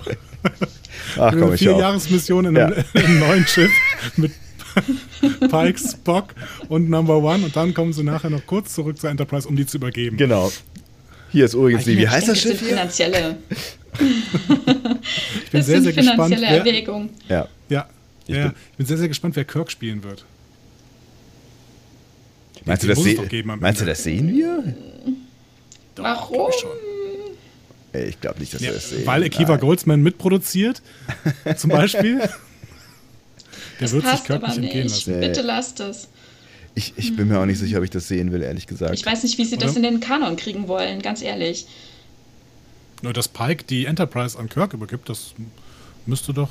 Obwohl, nee, es geht ja nicht mit, ähm, mit Dings Nein. Mit wem? hier. Äh, mit äh, ähm, ähm, dem Pilotfilm, mit The Cage, genau. Ja, aber das ist ja, The Cage ist ja vor der Übergabe, ne? Ja, eben. Hm, Okay. Wir reden aneinander vorbei. Könnte jemand irgendeine ein, eine Flagge äh, hissen Tanja, oder Tanja, sowas? kannst du nicht mal helfen? Wir verstehen uns wieder nicht. Ich glaube, das ist ein kulturelles Problem bei uns beiden. Auf jeden Fall. Ich glaube die, auch. gleich- die gleiche Sprache äh, sprechen wir ja die überhaupt andere. Dialektgeschichte da vorhin, ne? Wir kommen aus dem Genau. gleichen Dorf, Mann. Was sollen, was sollen wir denn noch machen, weißt du? Das ist die andere Straßenseite Ja, gewesen. es, ja, es ist tatsächlich ein anderer Ortsteil gewesen. Ich komme aus dem Ja. echten, richtigen Ortsteil. Aus, aus dem Unterdorf kommt er Mm. und ich komme aus dem Oberdorf. ne, das Oberdorf Ähm. ist, ist aber eher so. Egal. Ähm, Na, eigentlich dürfte es, da, dürfte es da keine Überschneidung geben. Höchstens bei der Schiffsübergabe. Aber ich meine, die wollen doch jetzt die, die Serie drehen und nicht äh, das Schiff äh, an Kirk übergeben. Also bitte dreht doch mal was mit Pike. Das Schiff kann doch nicht übergeben werden. Und also Kirk hat nicht unter Pike gedient. Das würde nicht passen. Außer wir sehen ihn, ihn jetzt äh, hier irgendwie als Kadetten oder Lieutenant auf irgendeinem anderen Schiff und die begegnen sich. Aber es würde. Ja, aber ich einfach hatte schon an eigentlich die- nicht an- passen. Ich hatte schon an die Schiffsübergabe gedacht. Also, dass die Am Ende der vierten der Staffel Serie, meinst du, ne? ja? Genau. Am, aller, am, am allerletzten, in der allerletzten Folge. Das wird sich Akiva Dann Goldsman, muss glaube man, ich, nicht über. muss man Kirk aber jetzt noch nicht ähm, casten. Also da nein, gab es ja auch Gerüchte, ne? Ja, ja. Der Sohn Ja. von ähm, der Lumet, ne? Oder Lumet, wie heißt sie noch? Von, stimmt, von Jenny Lumet, ne? Genau, der Sohn, Ja. äh, der jetzt auch beim Mandalorianer mitgespielt hat, ne? Ich weiß aber nicht mehr genau, wie er heißt. hast, du, hast, du- hast, hast du das heimlich geguckt ohne mich? Äh, nee, noch nicht, aber ich habe jetzt gesehen, äh, ähm, ich kriege jetzt das gratis Disney Plus mit Magenta TV. Wie, äh, das interessiert überhaupt niemanden. Jenny Lumet. Hast du hast du ein Sohn. Telekom- Telekom, Bob, Bob, äh, Bobby Cannavale. hier? Nee, J Jacob, J Jacob Cannavale. Was? Was? Jacob Lumet Cannavale. Musiker, Theater- und Fernsehschauspieler. Genau. Und der wird vielleicht Kirk In der vierten Staffel. In der vierten Staffel. Bevor wir wir- werden sehen. Genau, bevor wir überhaupt irgendwie nur ein, ein, ein Mini-Schnipselchen von dieser Serie gesehen haben, ähm, diskutieren wir über das Ende. Das finde ich gut. Ja. Aber bei Akiva Goldsman kann ich mir immer auch noch vorstellen, dass er William Shatner de-aged. Und dann Oh Gott. Shatner, Shatner die Übergabeszene noch drehen darf. Naja, oder sie schneiden ihn irgendwo raus, weißt du, das ist dann nur, es wird dann so, nur so von weitem äh, gefilmt und man sieht irgendwie Pike von weitem und dann geht noch die Kamera raus und dann sieht man halt den Kirk aus äh, der Original Series irgendwie da reingefisselt oder so. Das hat Boston Legal ja schon gemacht damals. Stimmt. Den, den jungen Kirk mal reingeschnitten. Ja. irgendwann. Ja, das war's aber leider schon so zu Strange New Worlds. Dann müssen wir mit einer anderen Serie weitermachen. Ja, es, es gibt ja noch ein paar, ne? Möchtest du dir mal eine wünschen, Sebastian? Ich, ach du, ähm, weißt du, was mich tatsächlich am meisten gerade äh, interessiert? Ja. Ja, also nein, weiß ich nicht. Erzähl doch. Also ich bin tatsächlich im Moment ziemlich heiß auf Discovery, deswegen erzähl doch mal, was, was gibt es denn Neues von der Discovery-Front, weil das ist ja auch das, das äh, vermeintlich Nächste, was uns bevorsteht. Ja, ich bin, Na, na, hab bin ich auch, Bock. nein, ich, bin auch, ich bin auch wirklich unglaublich heiß auf Discovery und ich halte ja weiterhin meine Wette, dass Discovery noch vor Lower Decks kommt. Aber irgendwie, Du hast, du hast, wir haben wir nicht auch gewettet, dass Discovery noch vor der Sommerpause kommt? Siehst du die Wette langsam? nee, im Sommer. Im, Im- Sommer. Achso, im Sommer hast du gesagt. Ist, ja, es ist ja noch, ja, es ist noch ein bisschen Sommer. Mein Problem, mein Problem bei dieser Wette ist gerade, dass äh, zu Discovery so relativ wenig passiert und sie müssten doch zumindest auch mal mit Promo anfangen oder sowas. Ja. Also, was ich, ähm, was ich noch gefunden habe, äh, es gibt so eine Aussage von, von Chad Rubel, der ist Redaktionsassistent im Post-Production-Team von Star Trek Discovery. Mhm. Der, hat bei, der hat getwittert, ja, es war für mich eine Freude und Ehre, an Staffel 3 gearbeitet zu haben und es ist toll, dass, wir, dass ich jetzt fertig bin. Tschüss, alles Gute. Credits. Und dann sind Leute ausgeflippt und haben gesagt, oh, Discovery Staffel 3 ist fertig. Und dann äh, musste Scott Gamson kommen, der ist Redakteur, also quasi auch der Chef von Chad Rubel, so äh, zumindest Vorgesetzter. Und der sah sich gezwungen, äh, bei Twitter dann zu sagen, ja, Rubel ist fertig, aber die Serie ist noch nicht fertig. So. ähm, die, und der hat dann aber den äh, so einen, ähm, einen Satz gedroppt, der dann überall auf den Newsportalen gelandet ist, nämlich, dass sie so gut und so schnell wie möglich arbeiten. Ja, das sagt irgendwie gar nichts. Nee, alles so nix, ja. Das haben sie wahrscheinlich auch schon vor zwei Monaten gemacht und vor vieren, aber ja. Ja. Und dann gab es noch ein paar Aussagen von Stars und äh, von einem, äh, einem Sternchen, einer, einer Star. Gibt es eine weibliche Form von Star? Star, ne? Okay. Ja. Im, im, Man muss- man muss- man- gibt's keine, keine Genderform. Man ne? muss auch nicht alles gendern, genau. Ähm, genau, von Tick Notaro nämlich. Und das ist ja quasi wirklich eine Neuigkeit für uns. Tick Notaro war letztens bei einer Virtual Con. Ich glaube, das war vor ein paar Tagen erst. Und ähm, da hat sie so ein bisschen erzählt, dass sie äh, zum ersten Mal auch von Jonathan Frakes inszeniert wurde, beziehungsweise Jonathan Frakes hat das inszeniert und hat dann auch, äh, er er hat das erzählt und dann auch ein bisschen erzählt, dass äh, Notaro ihn immer verarscht hat quasi, weil sie so getan hat, als würde ihn sie, nicht, sie ihn nicht kennen und jedes Mal, wenn er da gestanden hätte, hätte, hätte sie gesagt, oh mein Gott, das ist wieder dieser Stalker, weil sie auch irgendwie mit ihm äh, im, im Flugzeug geflogen ist. Geil. Und sie hat wohl da so einen sehr, sehr trockenen Humor, ähm, dass äh, sie damit alles zum Lachen gebracht hat. Das Ja. heißt aber auch, Tick Notaro ist dabei. Sie ist äh, definitiv in Staffel 3 äh, am Start. Wir werden mehr von ihr sehen. Was ich sehr großartig finde, weil ähm, ich habe sie in der Zwischenzeit noch mehr äh, äh, schätzen gelernt. Also, ne, also ich fand sowieso die kleinen Schnipselchen, die sie jetzt schon in der zweiten Staffel hatte, fand ich schon äh, sehr amüsant. Aber ich weiß nicht, ob du die oder ihr beide vielleicht äh, auch die diese YouTube-Serie äh, kennt, wo Technotaro Menschen, berühmte Menschen trifft, die sie nicht kennt, weil sie so ein schlechtes äh, Gesichts- und Namensgedächtnis hat und sich auch überhaupt nicht für Popkultur interessiert. Und da sitzen dann Leute wie ähm, äh, Kaylee Cuoco von, von äh, Big Bang Theory, ne? äh, die Penny. Und sie hat überhaupt keine Ahnung, wer das ist und versucht dann zu erraten, was die dann so macht. Das ist großer, großer Spaß. Das ist, äh, das gibt's, gibt's mit, ähm, weiß ich nicht, so zehn oder zwölf Folgen oder sowas gibt's auf YouTube. Ähm, ich empfehle das äh, an dieser Stelle aus, ausdrücklich. Weißt du, wie das heißt? Irgendwas mit, Ist das dieses äh, Happy to be here?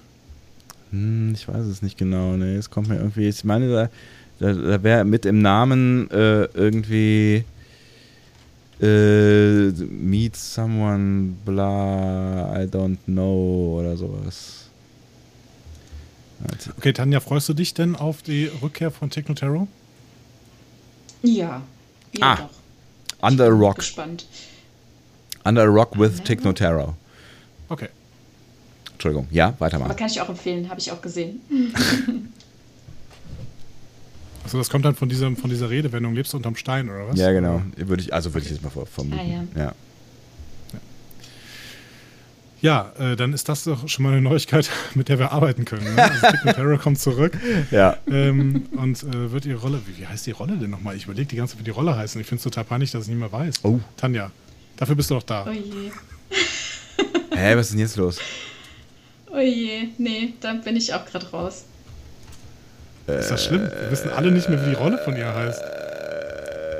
Außer IMDb weiß das natürlich. Jet Reno heißt die Ja, übrigens. diese Rolle. natürlich. Ach ja. Ja, sicher, das wissen wir doch alle.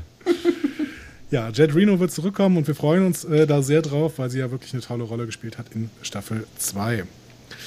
Die Stars haben noch ein wenig äh, über den Dreh in Island erzählt. Ähm, da hat vor allen Dingen, das fand ich sehr, sehr schön, hat ähm, äh, Saru, der Saru-Darsteller, boah, jetzt habe ich aber gerade ein Problem mit Namen. Was ist denn da los?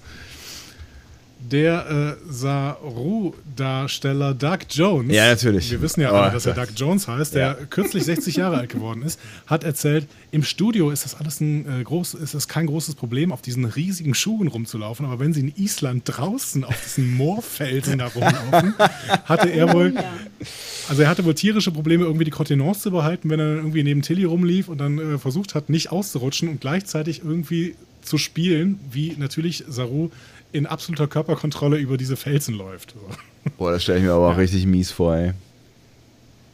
Ja, ich, keine Ahnung, der hat ja diese Schuhe, die sind irgendwie ähm, Sieben Meter nochmal 50 hoch oder was, ja. Ja, und dann haben die ja noch diese, ja- diese bescheuerte Form, ne? Die haben ja irgendwie diese, die, die Federn ja irgendwie so, ne? Die sind ja. Ja, genau, der ja. läuft irgendwie auf den, auf den Fuß. Äh, Ich glaube, nur auf den dicken? Zehen. Vorne. Genau, nur auf den Ja, Zehen. vorne, genau. Vorne auf den Ballen. Ne? Also es sieht ja quasi aus wie, wie so ein äh, Pferdehuf. Ne? Also Ja. von daher ist es Ja. schon richtig cool gemacht, ja. Wie ist dein äh, Vorfreude-Level auf die äh, dritte Staffel Discovery? Ja. also ich bin nicht so gehypt wie ihr, aber ich freue mich, sie zu sehen. Ich bin gespannt, was sie tun. Ich will ja sehen, was passiert. Ne? Wenn du uns jetzt schon gehypt nennst, Ja. ist ja noch gar nichts passiert. Das ist, ja- ist ja diesen, diesen, dieser Trailer, der uns jetzt zweimal als Neuigkeit verkauft wurde, das ist ja alles, ist ja alles uralt. Was, also, äh, warte mal, warte mal, auf was für ein Level wir kommen, wenn man endlich die Promo losgeht hier. Wir werden brennen. Ja, Ähm, der Trailer war aus dem Oktober, ja. burn. Gut, aber dann müssen wir mal gucken, ob dein Hype-Level äh, größer ausschlägt, wenn wir jetzt über die nächste Serie sprechen. Und das ist natürlich äh, Ja. Star Trek Lower Decks. Okay, da offensichtlich. da Da, freue ich mich. ja, sehr gut, wir haben wir es gefunden. Darüber bist du gehypt. ja. Ähm, es gab ein schönes Interview mit Jack Quaid, das ist der äh, Sprecher von Anson Bäumler. Äh, und Jack Quaid ähm, ist auch noch riesiger Star Trek-Fan. So. Passt ja gut. Äh, der hat dann, ja genau, und der hat dann eben betont, dass Lower Decks zwar ganz klar Comedy ist, aber auch immer noch Star Trek. Äh, Das war ihm nämlich wichtig. Er hat sich auch nochmal vorbereitet auf seine Rolle, äh, indem er TNG nochmal gebinged hat, komplett. Und ähm, das war deswegen wichtig, weil Lower Decks ja auch zur Zeit von TNG spielt. Mhm. Ähm, und es ist ja auch total spannend, dass jemand wie Jack Quaid äh, nochmal betont, dass es eben ganz deutlich Star Trek ist, was auch immer das bedeutet. ne? Und ähm, Mike McMahon, der ja selber auch ewig schon Star Trek-Fan ist und der der Macher der Serie ist, ähm, hat das auch nochmal betont. Und ähm, der hatte ja äh, einen Twitter-Account mit TNG Staffel 8, aus dem auch ein Buch hervorgegangen ist übrigens. Das habe ich mir jetzt mal für den Sommer bestellt, ist aber noch nicht da. Ähm, habe jetzt auch schon wieder vergessen, wie es heißt. Äh, genau, aber Mike McMahon ähm, hat noch ein paar andere Sachen gesagt. Er hat auch gesagt, dass Lower Decks definitiv noch dieses Jahr kommt. Ach. Aha. Äh, dass die zweite Staffel von Lower Decks schon bestellt ist. Ähm, Im Vorfeld bereits. Äh, und es wurden dann von Produktionsteam ein paar Bilder rausgehauen. Unter anderem eins, auf dem die Lower Decks Crew, also nicht die Offiziere, es gibt ja irgendwie zwei Crews, ne, die Offizierscrew und diese Lower Decks Crew. Ja. Ähm, diese Lower Decks Crew hängt da in der Messe ab und säuft Margaritas aus dem Replikator. Ja, das klingt ja schon mal gut. Sah ganz entspannt aus. Ja. Ähm, Mike McMahon hat auch ein paar TNG-Cameos angekündigt. Bin ich sehr, sehr gespannt. Vielleicht kommt endlich Worf zu seinem Einsatz. Wartet, ja, wartet jetzt über 20 Jahre darauf, dass er endlich wieder Star Trek spielen darf. Und dann muss er nicht mehr in die Maske. Ja, genau, kann er nur sprechen. Ja, die Episoden werden 25 Minuten lang sein, hat Mike McMahon noch gesagt. Und ähm, wir wissen noch nicht, wo Lower Decks in Deutschland laufen wird. Aber in Kanada hat der Sender die Serie gekauft, der auch Discovery und PK ausstrahlt. Das ist äh, CTV heißt der. Genau. Oder, oder Sci-Fi-Sender von CTV, genau. Okay. Ja. Sebastian, wie ist dein Hype-Level bei Lower Decks? Ah, ich bin da, ich bin da, ich, das ist so unkonkret, weißt du? Ich, ähm, ich, ich bin da noch irgendwie ein bisschen vorsichtig, weil ich noch nicht so ganz genau weiß, auf was ich mich da, auf was ich mich da einlasse, weil es halt auf der einen Seite halt ähm, äh, äh, Zeichentrick ist, ne? was halt schon neu ist für Star Trek, aber das, ich, da, da, bin ich auch sehr gespannt drauf. Also nicht ganz neu, aber ihr wisst schon. Ähm, was auf der anderen Seite Comedy ist, bin ich auch gespannt drauf, wobei ich jetzt sagen muss, ich habe jetzt ähm, äh, in, in der Zwischenzeit große Teile von The Orville gesehen, endlich mal. Und mhm. ähm, muss sagen, ich verstehe mittlerweile, warum das äh, Menschen ähm, gerne gucken. Und da finde ich, kriegen sie ja schon auch ganz, wir können ja endlich jetzt mal dann irgendwann mal in Ruhe drüber sprechen. Vielleicht machen wir mal eine Sonderfolge The Orville oder sowas. Ja, ja finde ich gut. Ähm, und die kriegen das, finde ich, irgendwie ganz gut hin. In der zweiten Staffel vielleicht noch so ein bisschen besser als in der ersten Staffel. So diese, diese Gratwanderung zwischen ähm, Comedy und ernstem Plot. Und wenn, ne, wenn jetzt sowas gesagt wird hier, ähm, für Lower Decks gilt sowas ähnliches, ne, dass, dass man halt schon auch nicht, ja, also, oder dass man hint, im Hinterkopf behält, das ist Star Trek und da, da gibt es vielleicht auch so einen, so, einen, so einen ernsten Kern, der dann immer mal wieder besprochen wird, dann fände ich das schon irgendwie ganz reizvoll. Also wenn es dann halt auch wirklich ja, wenn es wirklich Abenteuer sind, die in dieser TNG-Welt passieren, die nicht nur irgendwie von, von Gag zu Gag äh, uns transportieren, sondern mhm. dass da, wenn da so wirkliche Stories sind, da sind und äh, die vielleicht noch irgendwo andocken an Dingen, die ich halt kenne aus, aus meiner lieben alten Serie. Das fände ich schon ziemlich cool. Also ich bin, ich bin, ich bin nicht so gerade nicht so gehypt wie bei Discovery, wo ich ja immer noch darauf hoffe, dass das jetzt, das, das wird der Durchbruch, die dritte Staffel, das wird die endlich diese geilen Figuren und jetzt eine richtig geile Story. Ich bin, ich bin naiv wie bei äh, Folge 1 quasi und Fieber entgegen und hoffe wirklich darauf, dass das jetzt, ne, dass es ein Knall wird. Bei ähm, ja, ich, also bei Lower Decks bin ich schon, schon gespannt. Ich bin schon gespannt. Ich habe schon Bock, aber es, ich bin noch, ich, reden wir drüber. Also ich glaube, bei Staffel 2 werde ich dir dann eine eindeutigere Antwort geben können, weil ich dann weiß, was passiert. Tanja, warum bist du da gehypter als bei ähm, Discovery? Ja, na gut, also Discovery hat mir halt jetzt schon zwei Staffeln lang gezeigt, äh, was sie so tun. Ne? Und mir mhm. gefällt, also ich muss mal sagen, ja, mir gefällt es vom Prinzip her schon gut sie machen viele Dinge sehr richtig, aber auch leider viele Dinge, die sie in der Vergangenheit sehr richtig gemacht haben, jetzt äh, anders und äh, mhm. auf eine Art anders, die ich nicht so gut heiße. Also zum Beispiel merkt man einfach, also ich habe immer so ein Bild vor Augen, da wird das Lenkrad rumgerissen, also so richtig rumgerissen, links gegen die Wand. Dann kommt der nächste an, an, die, an die Entscheidungsmacht äh, und, ja. und reißt es in die andere Richtung rum. Und das tut der Story überhaupt nicht gut, Leute. Da muss man einmal mhm. überlegen, wohin es gehen soll. Oder eben, dass man von Folge zu Folge guckt, wohin es gehen soll. Aber man kann nicht einen, einen Staffel-Arc sich ausdenken und dann zwischendrin immer wieder das Ruder rumreißen. Und darunter leidet die Serie für mich sehr. Mhm. Und auch an dem Konzept, ähm, wie sie Dinge äh, darstellen. Also ein bisschen Prioritäten checken, finde ich, wäre ganz gut. Naja, aber das will ich jetzt nicht ausführen. Und bei Lower Decks, ja, könnt, könnte ich, aber muss das mhm. sagen.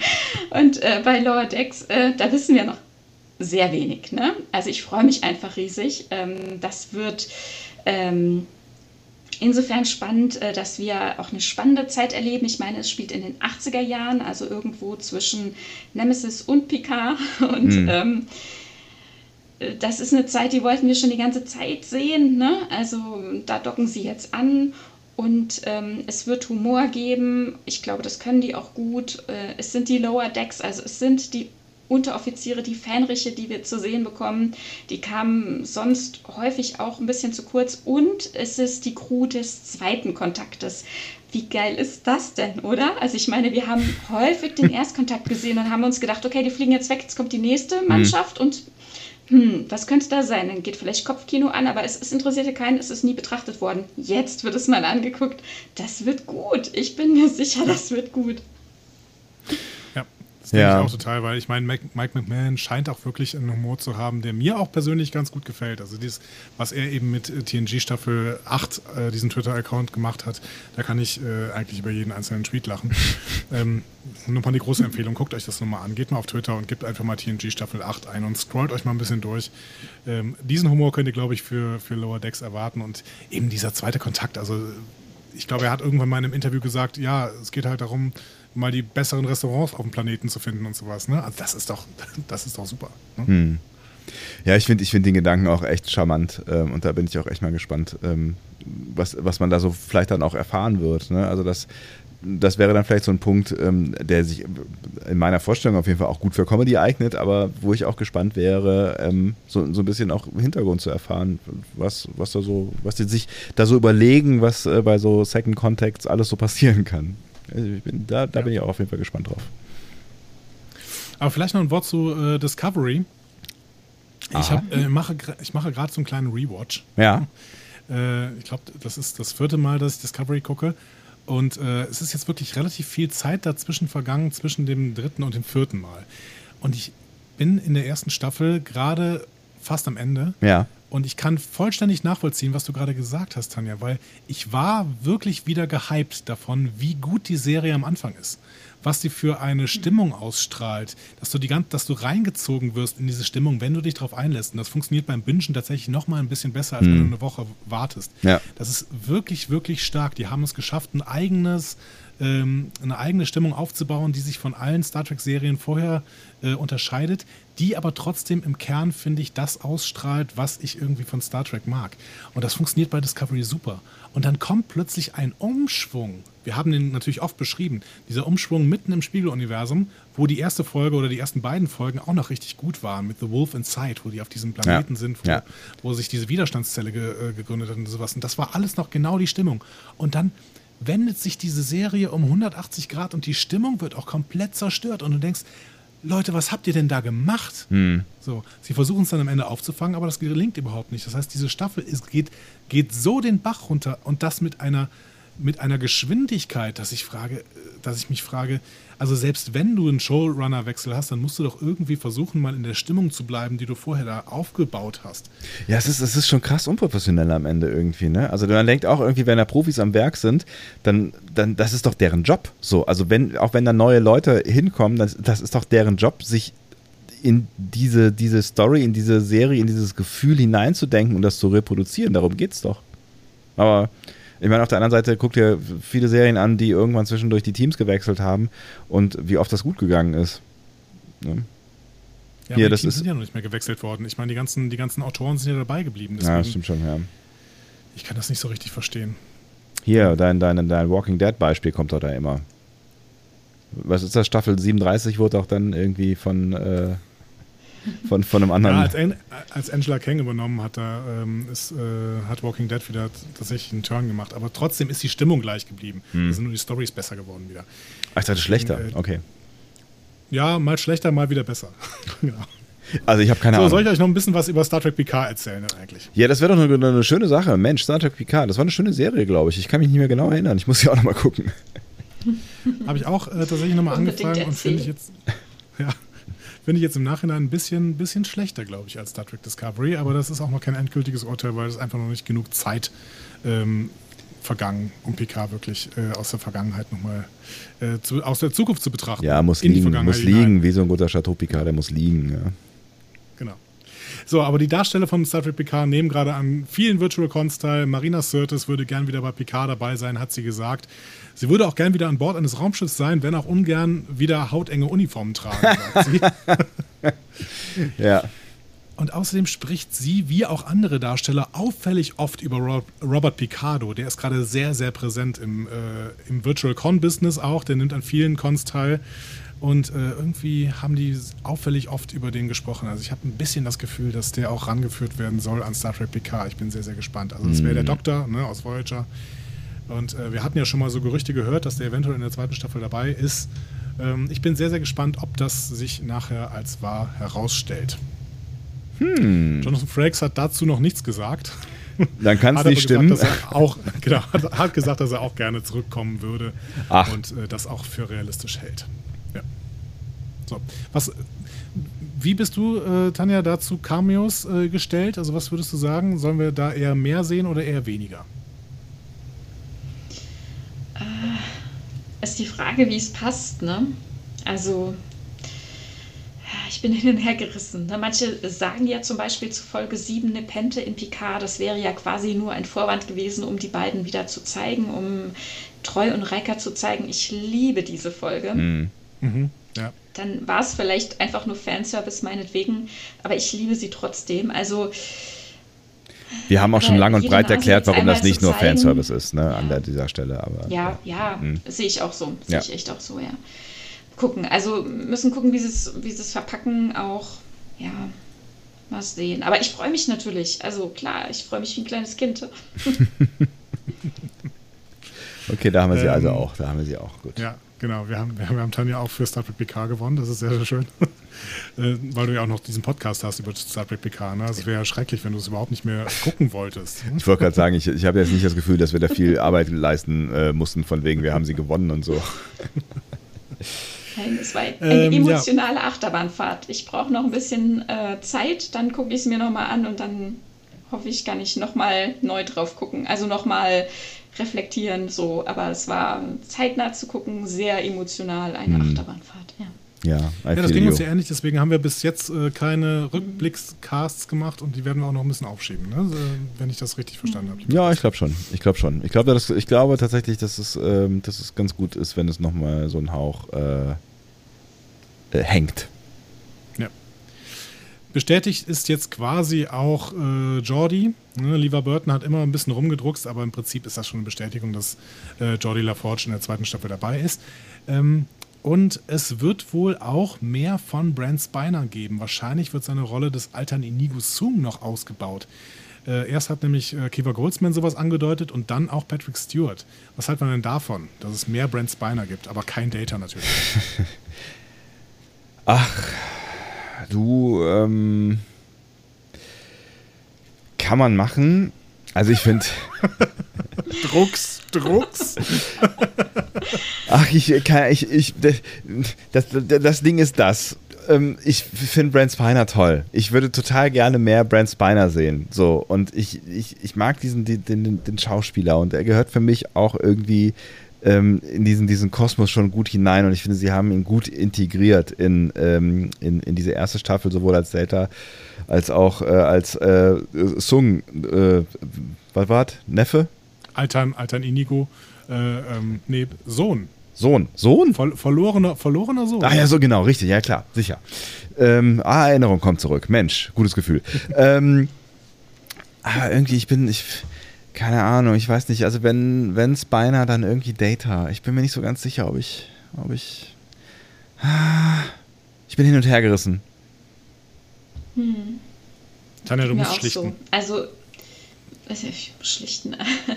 Also geht mir auch so. Ich, ich mag Spiner auch total gerne sehen, aber ah, ich habe das Gefühl, es wird jetzt, weil sie so einen Spaß dran haben, jetzt hier was konstruiert, um des Konstruierens willen. Also wenn, wenn sie es gut schreiben, warum nicht? Ne? Ich weiß es nicht, was sie schreiben.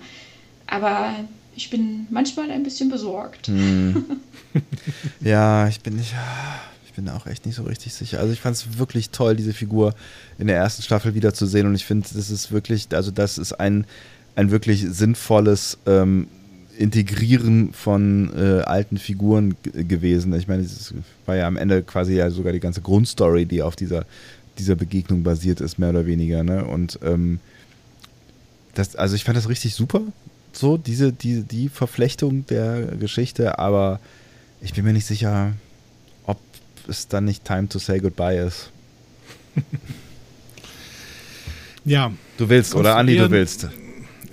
ich will Brent Spiner, aber ich weiß auch nicht, ob ich alternde Nigo Sung will. Das ist äh, eben ein Problem. Aber ich will auch nicht mehr Data, weil ich finde, Data ist so gut abgeschlossen. Ja. Das ist wirklich das Positivste von dieser gesamten Staffel. Voll. Ja, ja, ja, ja, kein Data mehr, bitte. Und ich alternde Nigo Sung, ich weiß es nicht. Aber wir waren gerade beim Stichwort Konstruieren um des Konstruierens willen und da fällt mir der Name Akiva Goldsman ein. Der hat nämlich noch ein paar Sachen zu gesagt zu, zur Staffel 2. Äh, er hat nämlich gesagt, es gibt mehr Sternenflotte in Staffel 2. Und er sagt, ja, wir wussten, dass das Einbringen dieser Flotte da in der letzten Folge so ein kleines Versprechen war. Und wir versuchen das jetzt einzulösen. Wir versuchen darüber nachzudenken, wie wir mehr Flotte zeigen können. Und er sagt, wenn wir vorwärts gehen, wenn wir anfangen, Aussagen darüber zu machen, was die Welt der Sternenflotte wirklich ist, zumindest technologisch, wenn nicht sozial und kulturell, dann sind das die Dinge, die wahrscheinlich ein bisschen mehr Spiel bekommen werden, als sie es in Staffel 1 bekommen haben. Ähm, in, weil Staffel 1 ja eine Geschichte über jemanden war, der sich außerhalb der Sternenflotte befindet. Das heißt, er macht Andeutungen, dass irgendwas wieder in die Sternenflotte hineinführt. Und das finde ich erstmal schön, weil es irgendwie auch Star Trekig ist, mehr Sternflotte zu erzählen. Auf der anderen Seite habe ich ein bisschen Angst, dass sie Picard wieder in die Sternflotte bringen. Mhm. Und das fände ich sehr, sehr inkonsequent und auch, es würde irgendwie nicht mehr zu dem passen, was sie uns in Staffel 1 erzählt haben. Und dann denke ich wieder, Leute, bleibt bei einem Konzept. Das ist, glaube ich, das, was du eben gesagt hattest, äh, Tanja. Ne? Ja. Gut, sie können natürlich, ich sag mal, sich über den Weg fliegen. Ne? Also das zum Beispiel, ich weiß ja nicht, ob Worf immer noch die Enterprise äh, kommandiert, ob sie sich begegnen. Äh, Jordi, ob er immer noch in der Sternflotte ist. Ne? Also das mm, bietet natürlich dann Möglichkeiten, die Sternflotte einzubinden, wenn diese Gaststars sowieso auftreten. Und ich bin mir ehrlich gesagt gar nicht so sicher, ob das nicht auch funktionieren würde. Also ohne dass ich jetzt mal, ich bin mir noch gar nicht so sicher, ob ich das gut finden würde oder nicht, äh, wenn, wenn sie ähm, Picard und die anderen äh, Jungs und Mädels da vielleicht irgendwie versuchen würden, wieder in die Sternflotte zu integrieren, wie auch immer.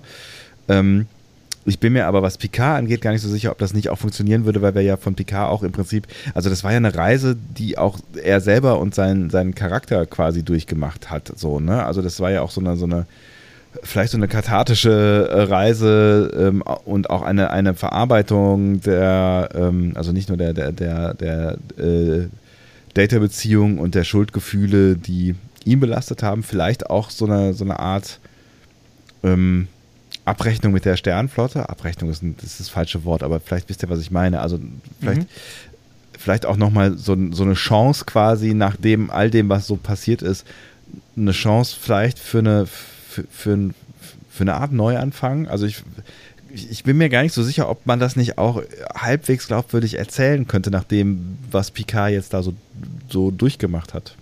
Ich bin mir nicht Aber sicher. der Mann ist, der Mann ist was, 93, 94? Aber er ist jetzt ein Android. Ja, aber ein 93-jähriger Android. Ja, also das ich, ist ja ich kein glaube, Problem.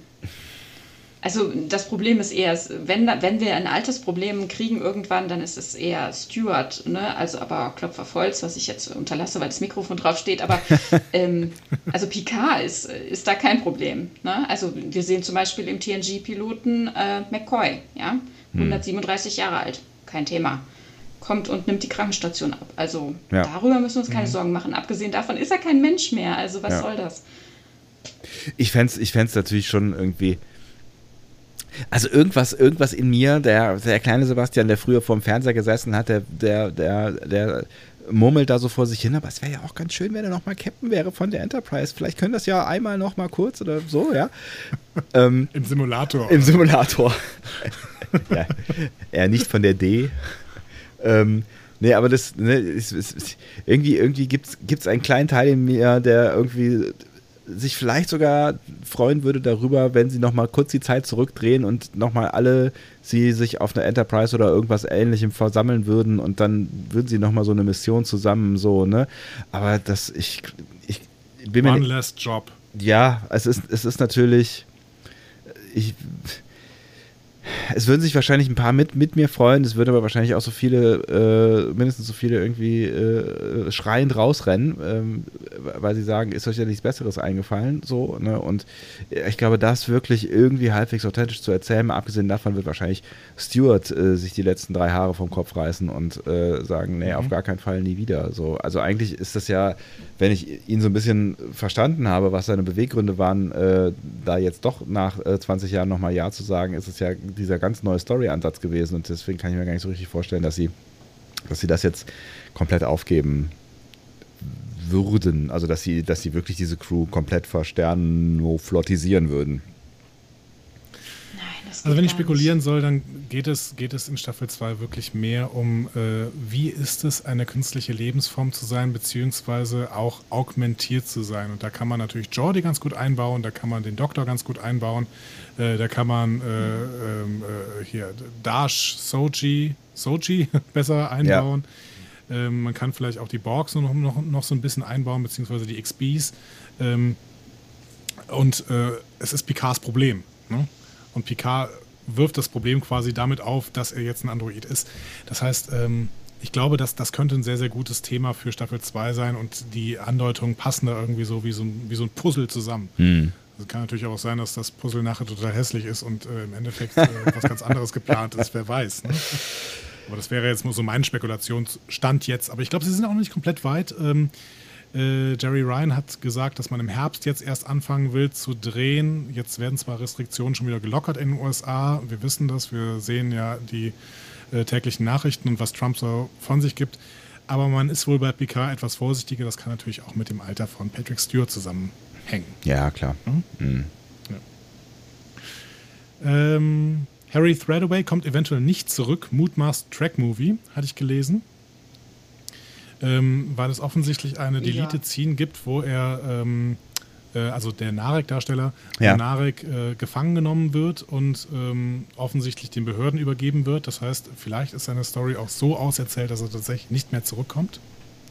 Das heißt, die könnte man im Also Zweifel noch äh, benutzen, diese Scene. Ja, Ja. genau. Was meinst du, Tanja? Du gehst davon aus, dass, dass der raus ist? Ja, dass das ja raus ist, genau. Ja. Also Narek ist auserzählt sozusagen, ja. Für mich schon, auf jeden Fall. Ja. Und die müssen ja wahnsinnig viel geschnitten haben, auch hier mit seiner Schwester. Und ähm, das werden wir irgendwann mal auf Bonusmaterial sehen. Äh, und ähm, ja, irgendwer wird sich mal die Mühe machen, auf YouTube das so zusammenzuschneiden, wie es vielleicht besser gewesen wäre. ja. Ja, ja weiß Ja. nicht, ob ich Da müssen wir mehr. auf den, auf den DVD-Release warten wahrscheinlich, bis wir das, bis wir die ganzen Szenen sehen werden. Ja, aber ob, ob mehr Narissa der, der Serie gut getan hätte, möchte ich jetzt vorsichtig bezweifeln. Aber Sie, naja. sie soll wohl, ich sag mal, einen, einen relativ ähm, logischen Handlungsstrang gehabt haben und er ist nur einfach so zerstückelt und, und zerschnitten worden, dass wir sie vielleicht auch nicht mehr so richtig verstehen einfach. Ah, ja, das kann natürlich sein. Ja. Vielleicht muss man am Ende auch mal die Cutter rauswerfen. Das, das scheint ja bei Discovery Staffel, Staffel 2 am Ende auch so gewesen sein, äh, dass man irgendwie bei Such Sweet Sorrow so viele Szenen rausgeschnitten hat, dass es am Ende nur noch so ein Stückwerk war. Irgendwie. Ja. Was ich echt nicht verstehe, weil irgendwie, ich meine, du hast doch, also klar, alles kostet Geld, ne? Und wenn du es länger machst, kostet es wahrscheinlich auch Geld, so, ne? Also das heißt wahrscheinlich, es wird Geld kosten, so, aber wenn ich da schon so viel Geld für so eine Serie in die Hand nehme, warum, warum guckt man dann nicht, dass man, wenn man irgendwie eine Geschichte hat, die so komplex ist und bevor man sie komplett zerstückelt, dann vielleicht riskiert, mal Geld für 10 Minuten mehr auszugeben oder so. Ich, also ich meine, Ja, ist vor allen Dingen ist es Streaming, ne? Also Ja. warum halten die sich bei Picard bei fast allen Folgen an 43 Minuten? Warum? Also Ja. es gibt, gibt einfach keinen plausiblen Grund im Streaming. Nee, null. Also es macht überhaupt keinen Sinn. Also, ne, da hättest du ja auch einfach mal, ne, wenn es hart auf hart kommt, dann machst du mal eine Stunde 20, wenn du merkst, irgendwie, das, das funktioniert nicht. Also das, ich kann mir nicht vorstellen, dass das so krass viel teurer ist, dass, äh, dass, dass, dass das irgendwie den kompletten Produktionsplan sprengen würde. Ich weiß es nicht. Also wenn es eh gedreht ja ist, schon weißt du? Schwankungen drin. Ja, es sind Sie Schwankungen. ja schon drin. Längenschwankungen drin. Ne? Also so, ich glaube, von zwischen 40 und 60 Minuten haben, hatten wir da, glaube ich, äh, echt alles, oder? Also letztendlich, Ja, ich aber am weiß Anfang nicht, halt es- nicht. sie ne? Haben wohl ist es- einfach, ja.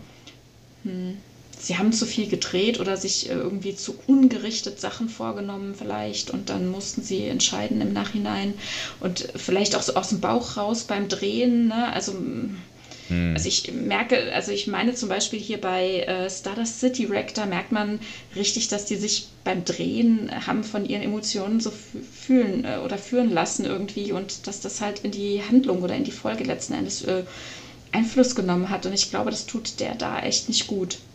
Was auch immer das für Wenn Emotionen man waren. mehr für, sein Konzept, ja. mehr seinem Konzept folgen würde, dann wäre das, glaube ich, auch nochmal ein bisschen anders geworden. Hm.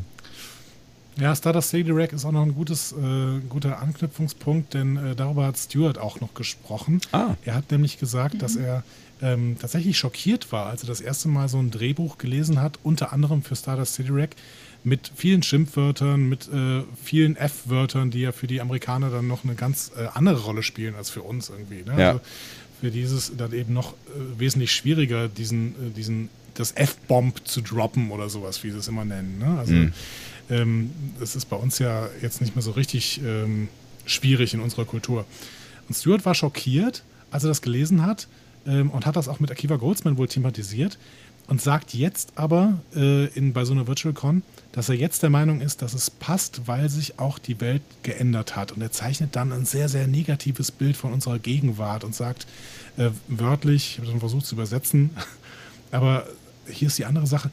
Die Welt, in der wir leben, hat sich verändert. Es ändert sich. Meine Frau zeigte mir auf ihrem Handy einige Videos über die Gewalt, die die Polizei gegen Demonstranten ausübte. Afroamerikaner, Frauen, junge Teenager, alte Männer. In einem Fall ein weißer alter Mann. Es ist schrecklich. Also müssen wir uns diese Welt ansehen und uns fragen, was können wir tun, um sie besser zu machen? Und das war immer das Thema von TNG und es ist in einem anderen Kontext auch das Thema von Picard. Also ähm, Stuart wird pessimistischer. Ich glaube, man muss auch gerade pessimistisch sein, wenn man in dieser Kultur lebt, die da gerade in den USA ähm, sich breit macht irgendwie, ne? beziehungsweise ja eigentlich immer schon da ist, ja. Ist, ne? mhm. ähm, ja, aber vielleicht wird es ihm gerade nochmal bewusster, ne? weil es ja vielen gerade bewusst wird, was denn da viel schief läuft. Ne? Mhm. Sachen, die vorher nicht so bewusst waren, werden jetzt in den Mittelpunkt gerückt. Und ähm, das sieht er irgendwie so ein bisschen als, als Rechtfertigung dafür, dass eben auch Drehbücher härter werden, auch Star Trek-Drehbücher. Ja.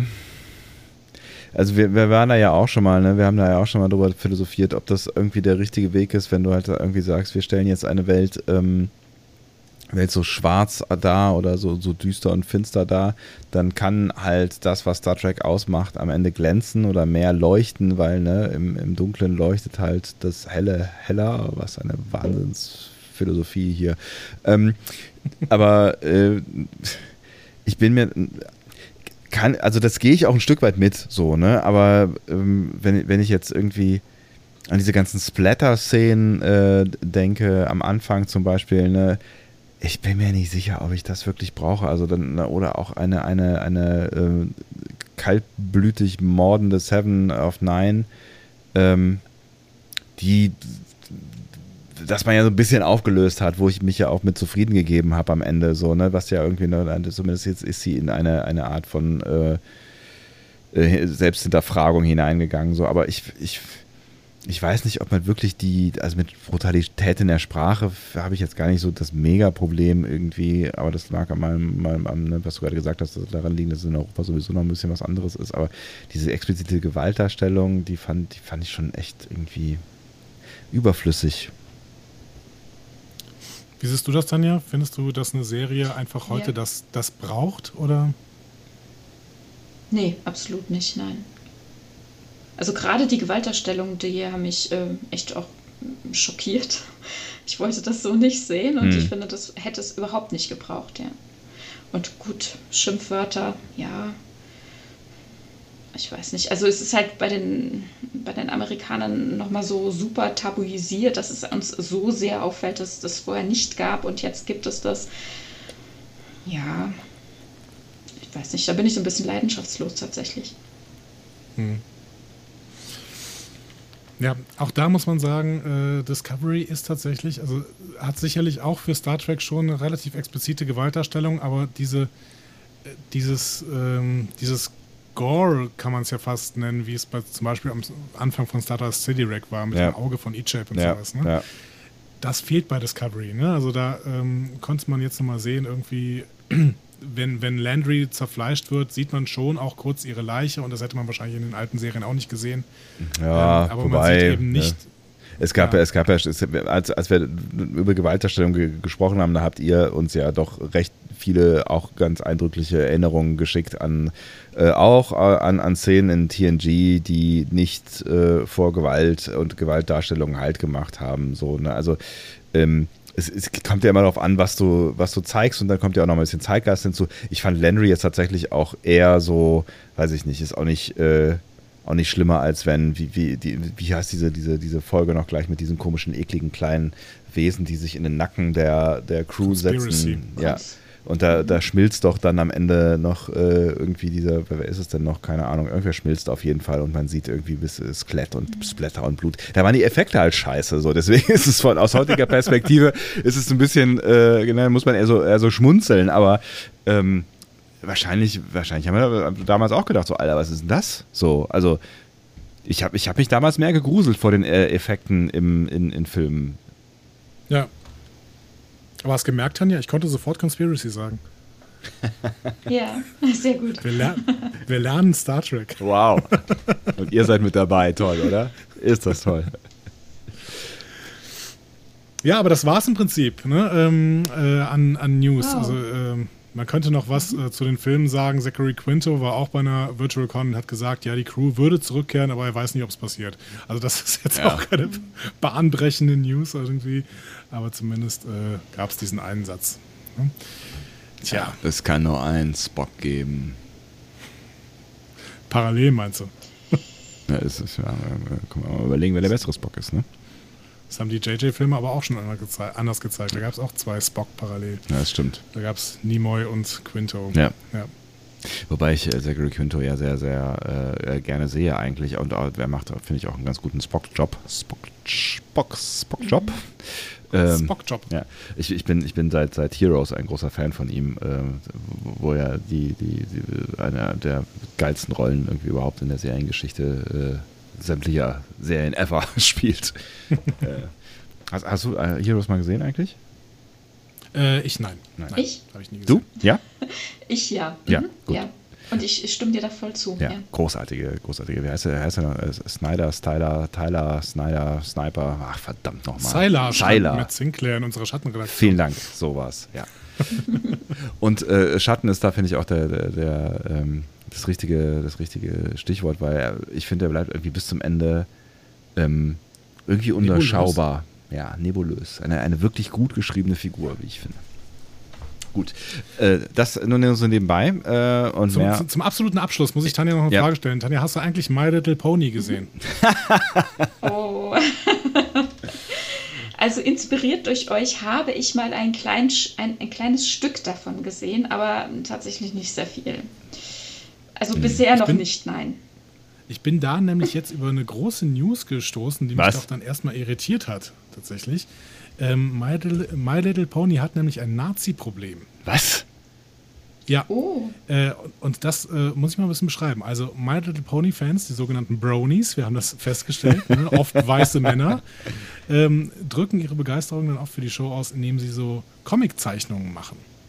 Ja, Comiczeichnungen der Hauptfiguren und die teilen sie dann auf Social Media und ähm, laden die auch als, als so, so, Bildtafeln hoch und sowas. Und da gibt es eine Seite, die äh, nur dafür da ist. Die heißt Derpy Buru. So. Ähm, Und diese Seite, Derpy Buru, beherbergt Millionen von My Little- Little Pony Kunstwerken. Oft irgendwelche Hommagen an Magie, an Freundschaft, ne? also halt. Ne? Naja. Friendship is Magic. wir Ich habe ja, ne? ich hab schon, ich schon Ohrwürmer. So, aber ähm, tatsächlich eine beträchtliche Anzahl von diesen Zeichnungen sind äh, extrem gewalttätig oder ist äh, eine beträchtliche Anzahl ist extrem gewalttätig. N, ähm, man kann da auf dieser Website mal ein bisschen surfen und ähm, sieht zum Beispiel äh, My Little Pony Charaktere, die Lynchmorde und eine Enthauptung ähm, zeigen. Okay. Und zwar an marginalisierten Gruppen. Ach krass. Ähm, es gibt sogar eine eigene Kategorie bei Derpy Buru, die rassistisch heißt. Und die kann man dann anklicken, da sieht man mehr als 900 Kunstwerke, die als rassistisch gekennzeichnet sind. In der Suchmaschine. Aber das heißt nicht, äh, My Little Pony äh, hat ein ähm, äh, Problem mit Rassismus, sondern die, die Brony-Com quasi. Genau, genau. Und durch diese Black Lives Matter-Bewegung wird jetzt die Kulturindustrie natürlich auf links gedreht und die Bewegung ähm, äh, wird von Bronies auch verhöhnt. Und man sieht auf der Piburo zum Beispiel irgendwelche äh, Black Lives Matter Anti-Zeichnungen. Krass. die bei, bei My Little Pony sind das oft Zebras, die eben als Schwarze symbolisiert werden. Und dann gibt es eben widerliche Zeichnungen, die äh, mit diesen Zebras irgendwelchen Quatsch machen. Ne? Und ähm, das wird dann eben auf der Piburo zum Beispiel gezeigt und auf 4chan. Und jetzt bricht da tatsächlich so eine Art Bürgerkrieg zwischen den Fans von My Little Pony auf. Aus, also man muss mal denken, worüber wir hier reden. Wir reden hier über eine Serie, die sicherlich irgendwie für kleine Kinder gemacht worden ist, die der, deren Untertitel Freundschaft ist Magie heißt, die sicherlich auch äh, an, an vielen Stellen nochmal auf Diversität gestaltet ist. Und dann übernehmen dann irgendwelche, tut mir leid, es sind dann halt oft alte weiße Männer, diese, diese Serie und machen da so einen Schwachsinn mit. Ne? Unfassbar. Also echt, was das ist eine Schwachsinnsgeschichte. Ich bin Die Moderatoren dieser, dieses, dieses Forums wie Deppy Buru, die sind natürlich völlig zu Recht im Kreuzfeuer der Kritik, weil sie das eben nicht so richtig wegmoderieren, sondern Ja. tatsächlich das sogar so moderieren, dass man eben dann äh, nach, nach dem Codewort rassistisch suchen kann und dann äh, hast du dann diese Ja, ganzen Sperren, Netzwerke. Sperren. Ich bin ja eigentlich sonst äh, für ein freiheitliches Internet, aber das ist, das ist, das sind Dinge, die, die äh, gehören meiner Meinung nach gelöscht. Das, Abgefahren. Ähm, darüber bin ich noch gestolpert, weil wir ja so ein bisschen äh, im Rahmen eines Adventskalenders zu so kleinen Bronies geworden sind, Ja, ne? ja. ähm, die einfach äh, schon gemerkt haben, dass diese Serie doch wesentlich mehr beinhaltet, als man erstmal denkt. Ja, und dann stolpert man da über so ein, also ein Nazi-Problem im Fandom. Das ist echt krass. Nee, so- also so- mit, mit solchen Bronies will ich als Brony auf jeden Fall nichts zu tun haben. Aber hat Star Trek das auch? Nee. Hat Star Trek auch. Ist mir bis jetzt auch noch nicht begegnet, oder? Also begegnet ist mir sowas auch noch nicht, nein, aber keine Naja, ich meine, was, was, was schon passiert, äh, ist, ähm, ist, ist Hate, wenn, ähm, weiß ich nicht, eine Frau eine Hauptrolle spielt, ne? wie bei Michael Burnham, die jetzt auch noch äh, schwarz ist. Das, also da gab es ja schon durchaus ähm, Widerstand, in, auch im, im vor allen Dingen US-amerikanischen Fandom, wenn ich mich äh, richtig erinnere. Also das, das nehmen die ja, also auch Star Trek-Fans nehmen das nicht einfach alles. Also es gibt da, glaube ich, auch schon, schon Ecken, in die man nicht rein, reingucken möchte. Ja, ich, ich habe auch von vielen Leuten, also man, man kann das ja auf den, in den dunklen Seiten der Social Media Plattformen dann irgendwie dann doch immer mal wieder finden, dass Leute die Diversität von äh, Discovery gar nicht mehr so toll finden und ähm, dass der CBS-Kanal auf Twitter zum Beispiel auch aus gewissen Kreisen einen kleinen Shitstorm bekommt dafür, dass er sich beim, beim Pride Month aktivier, äh, äh, engagiert und auch ähm, eben das teilt, dass es eben diesen Pride Month gibt, Mhm. den, den Monat, der eben so auf Diversität hinweisen soll und vor allen Dingen eben auf, auf äh, Homosexualität und, und die Anerkennung von Homosexualität und ne? ähm, also ich glaube, es gibt diese Kreise, aber sie sind bei Star Trek hoffentlich ein bisschen kleiner oder verschließen wir da die Augen vor, vor einem Problem, das es eventuell auch in unserem Fandom gibt. Ja, ich bin mir nicht so ganz sicher. Also ich könnte mir schon vorstellen, dass es ein Problem ist, dass es, äh, dass es gibt. Und ich glaube, das gibt es wahrscheinlich auch in allen Fandoms, weil das hat ja auch was mit Diversität zu tun am Ende irgendwie. Und ähm, ähm, verstehen kann ich es allerdings nicht. So, weil äh, für mich halt Star Trek eigentlich immer schon ein Stück weit divers war. Also immer in den Möglichkeiten des Zeitgeistes. Ne? Star Trek ist auch sexistisch, wenn du dich heute an, äh, dir das heute anguckst. So. Aber ähm, trotzdem hat das, das Star Trek äh, Sein äh, ja immer schon irgendwie beinhaltet, dass viele verschiedene Kulturen miteinander etwas Großes schaffen. So, und das ist ja von, von sich aus eigentlich ein Konzept von äh, Diversität. Und ähm, deswegen raff ich nicht so ganz, wie sich überhaupt Leute darüber aufregen können, wenn, äh, wenn sich diese Diversität, die Star Trek ja eigentlich von Anfang an gezeigt hat, dann auch im Cast widerspiegelt. Also das ist für mich eigentlich völlig widersprüchlich.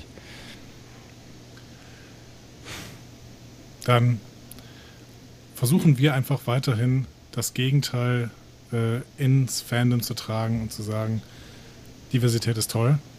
Und das sehen wir bei Star Trek schon seit den 60ern, natürlich in dem kulturellen Horizont, in dem es gerade produziert worden ist. Ja. Ne? Aber ähm, wir sehen es seitdem und äh, das macht zumindest, das macht Discovery sehr richtig. Hm. Ähm, Picard vielleicht in Ansätzen nicht immer, aber ähm, zumindest geht es auch nicht den, den gegenteiligen Weg. Ähm, und ja, dann schauen wir doch mal, ne? Ja, und dass äh, es so die weitergeht. Diversität ist nicht nur, nicht nur toll, sondern Diversität ist die Welt. Also Diver Diversität Ja. ist die Realität. Diversität ist unser Leben. So, also das ist halt, also ich weiß, ich weiß gar nicht, warum man über so einen, so einen Quatsch überhaupt, ja, keine Ahnung. Also Ich weiß schon, warum wir darüber diskutieren, so, aber es wäre so schön, wenn wir es nicht, wenn wir es äh, nicht tun nicht müssten. Ja, nicht tun müssten, weil eigentlich, äh, ja, es ist unterm Strich ziemlich überflüssig und wir könnten diese ganze Energie in viel sinnvollere Dinge gießen. Aber gut. So Dann werden wir das doch tun. Dann werden wir das tun, demnächst auch genau. wieder tun. Aber ähm, zumindest fand ich es mal spannend, äh, darüber zu reden, weil ich darüber so gestolpert bin.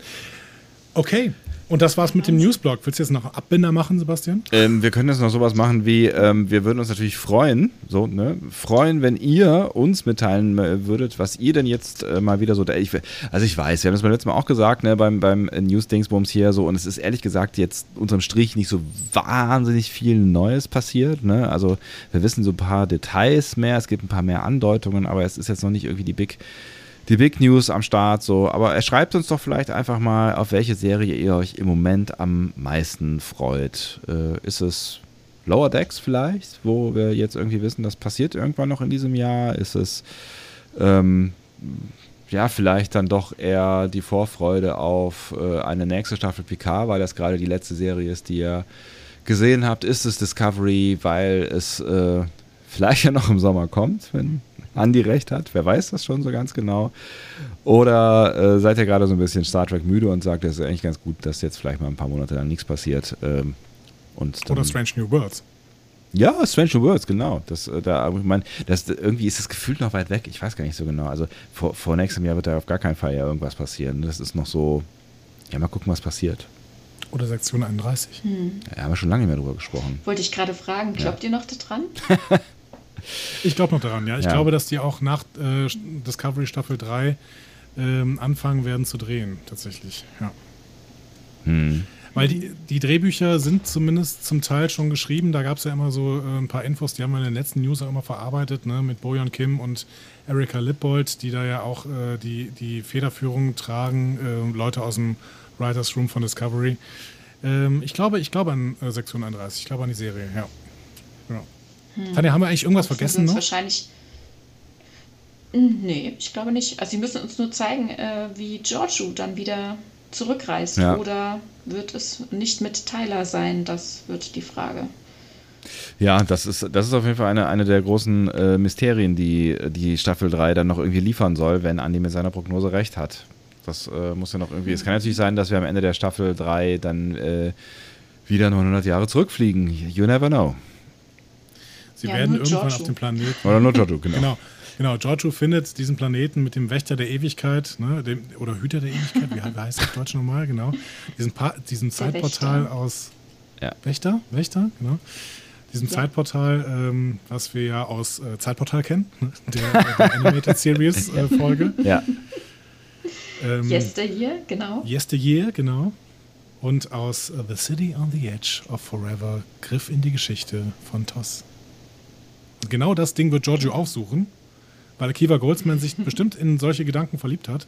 Und dann geht's zurück in die, zurück in die Geschichte. Giorgio ist wieder da. Mit Tyler. Wenn das auch nur im Ansatz Plan, ja. stimmt, Ja, was dann? dann kriegst du eine? Kiste Bier oder was auch immer. Apfelschorle, was auch immer du möchtest. Oder einen guten, guten Chateau Picard oder, Ich würde alles drei nehmen. oder ein bisschen Gin für dein Leben. Gib dein Und Leben ich finde, einen ich habe das auch verdient. Wenn das, wenn das, wenn das stimmt, dann. Äh, Vielleicht auch alle, alles, verdient. alle, alle, alle dieser Optionen.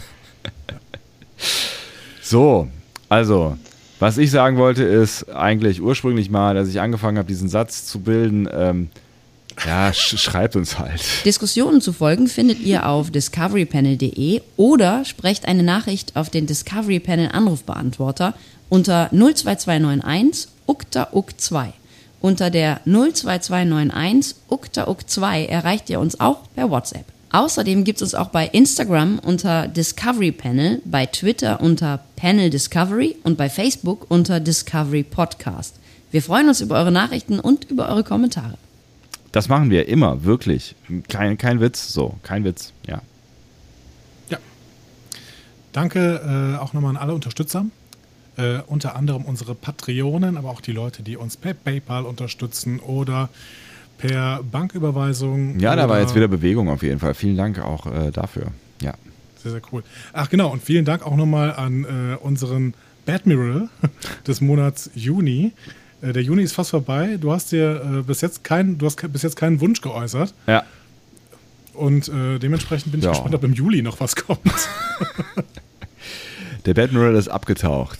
Vielleicht ist er ja jetzt auch irgendwo im Mirror Universe. Wer weiß das schon so ganz genau. Aber gut, vielleicht, äh, mal gucken, löst sich das äh, Mysterium ja auch noch auf. Mysterium. Mysterium. Discovery Panel Mysterium. Das bei einem äh, möglichen nächsten Mal, wenn wir dann äh, mal wieder einen Quarantänecast machen, weil offensichtlich ist dieses Thema ja nach wie vor eins, was uns begleiten wird, das mit der Quarantäne in welcher Form auch immer. Oder Und- wir nennen das irgendwie um. Ja. So. Es ist vorbei mit Quarantäne. Also, wie heißt das? Corona-Cast? Das ist auch blöd, ne? Ja, oder, oder es ist einfach das Summercast. Das Summer, oh, Summer Camp. S- Summercamp, unser persönliches Summercamp. Ähm, ich würde sagen, wir binden das Ding hier zu und äh, geben dir, liebe Tanja, die du so lange dabei geblieben bist. Es ist jetzt Ortszeit 23.05 Uhr. Äh, danke auch an alle Live-Zuhörer übrigens. Ortszeit, finde ich. Das Tanja- klingt, das klingt super, ja. Ja, ja. Ja. wir sind ja nicht in Japan hier. Ähm, liebe Tanja, du hast die letzten Worte und gehst quasi mit unserer Endmelodie quasi in das Ende der Folge. Ich verabschiede mich. Tschüss. Tschüss. Ich habe gar nicht viel zu sagen. Ich bedanke mich und äh, ja, auf viele weitere schöne Folgen. Tschüss!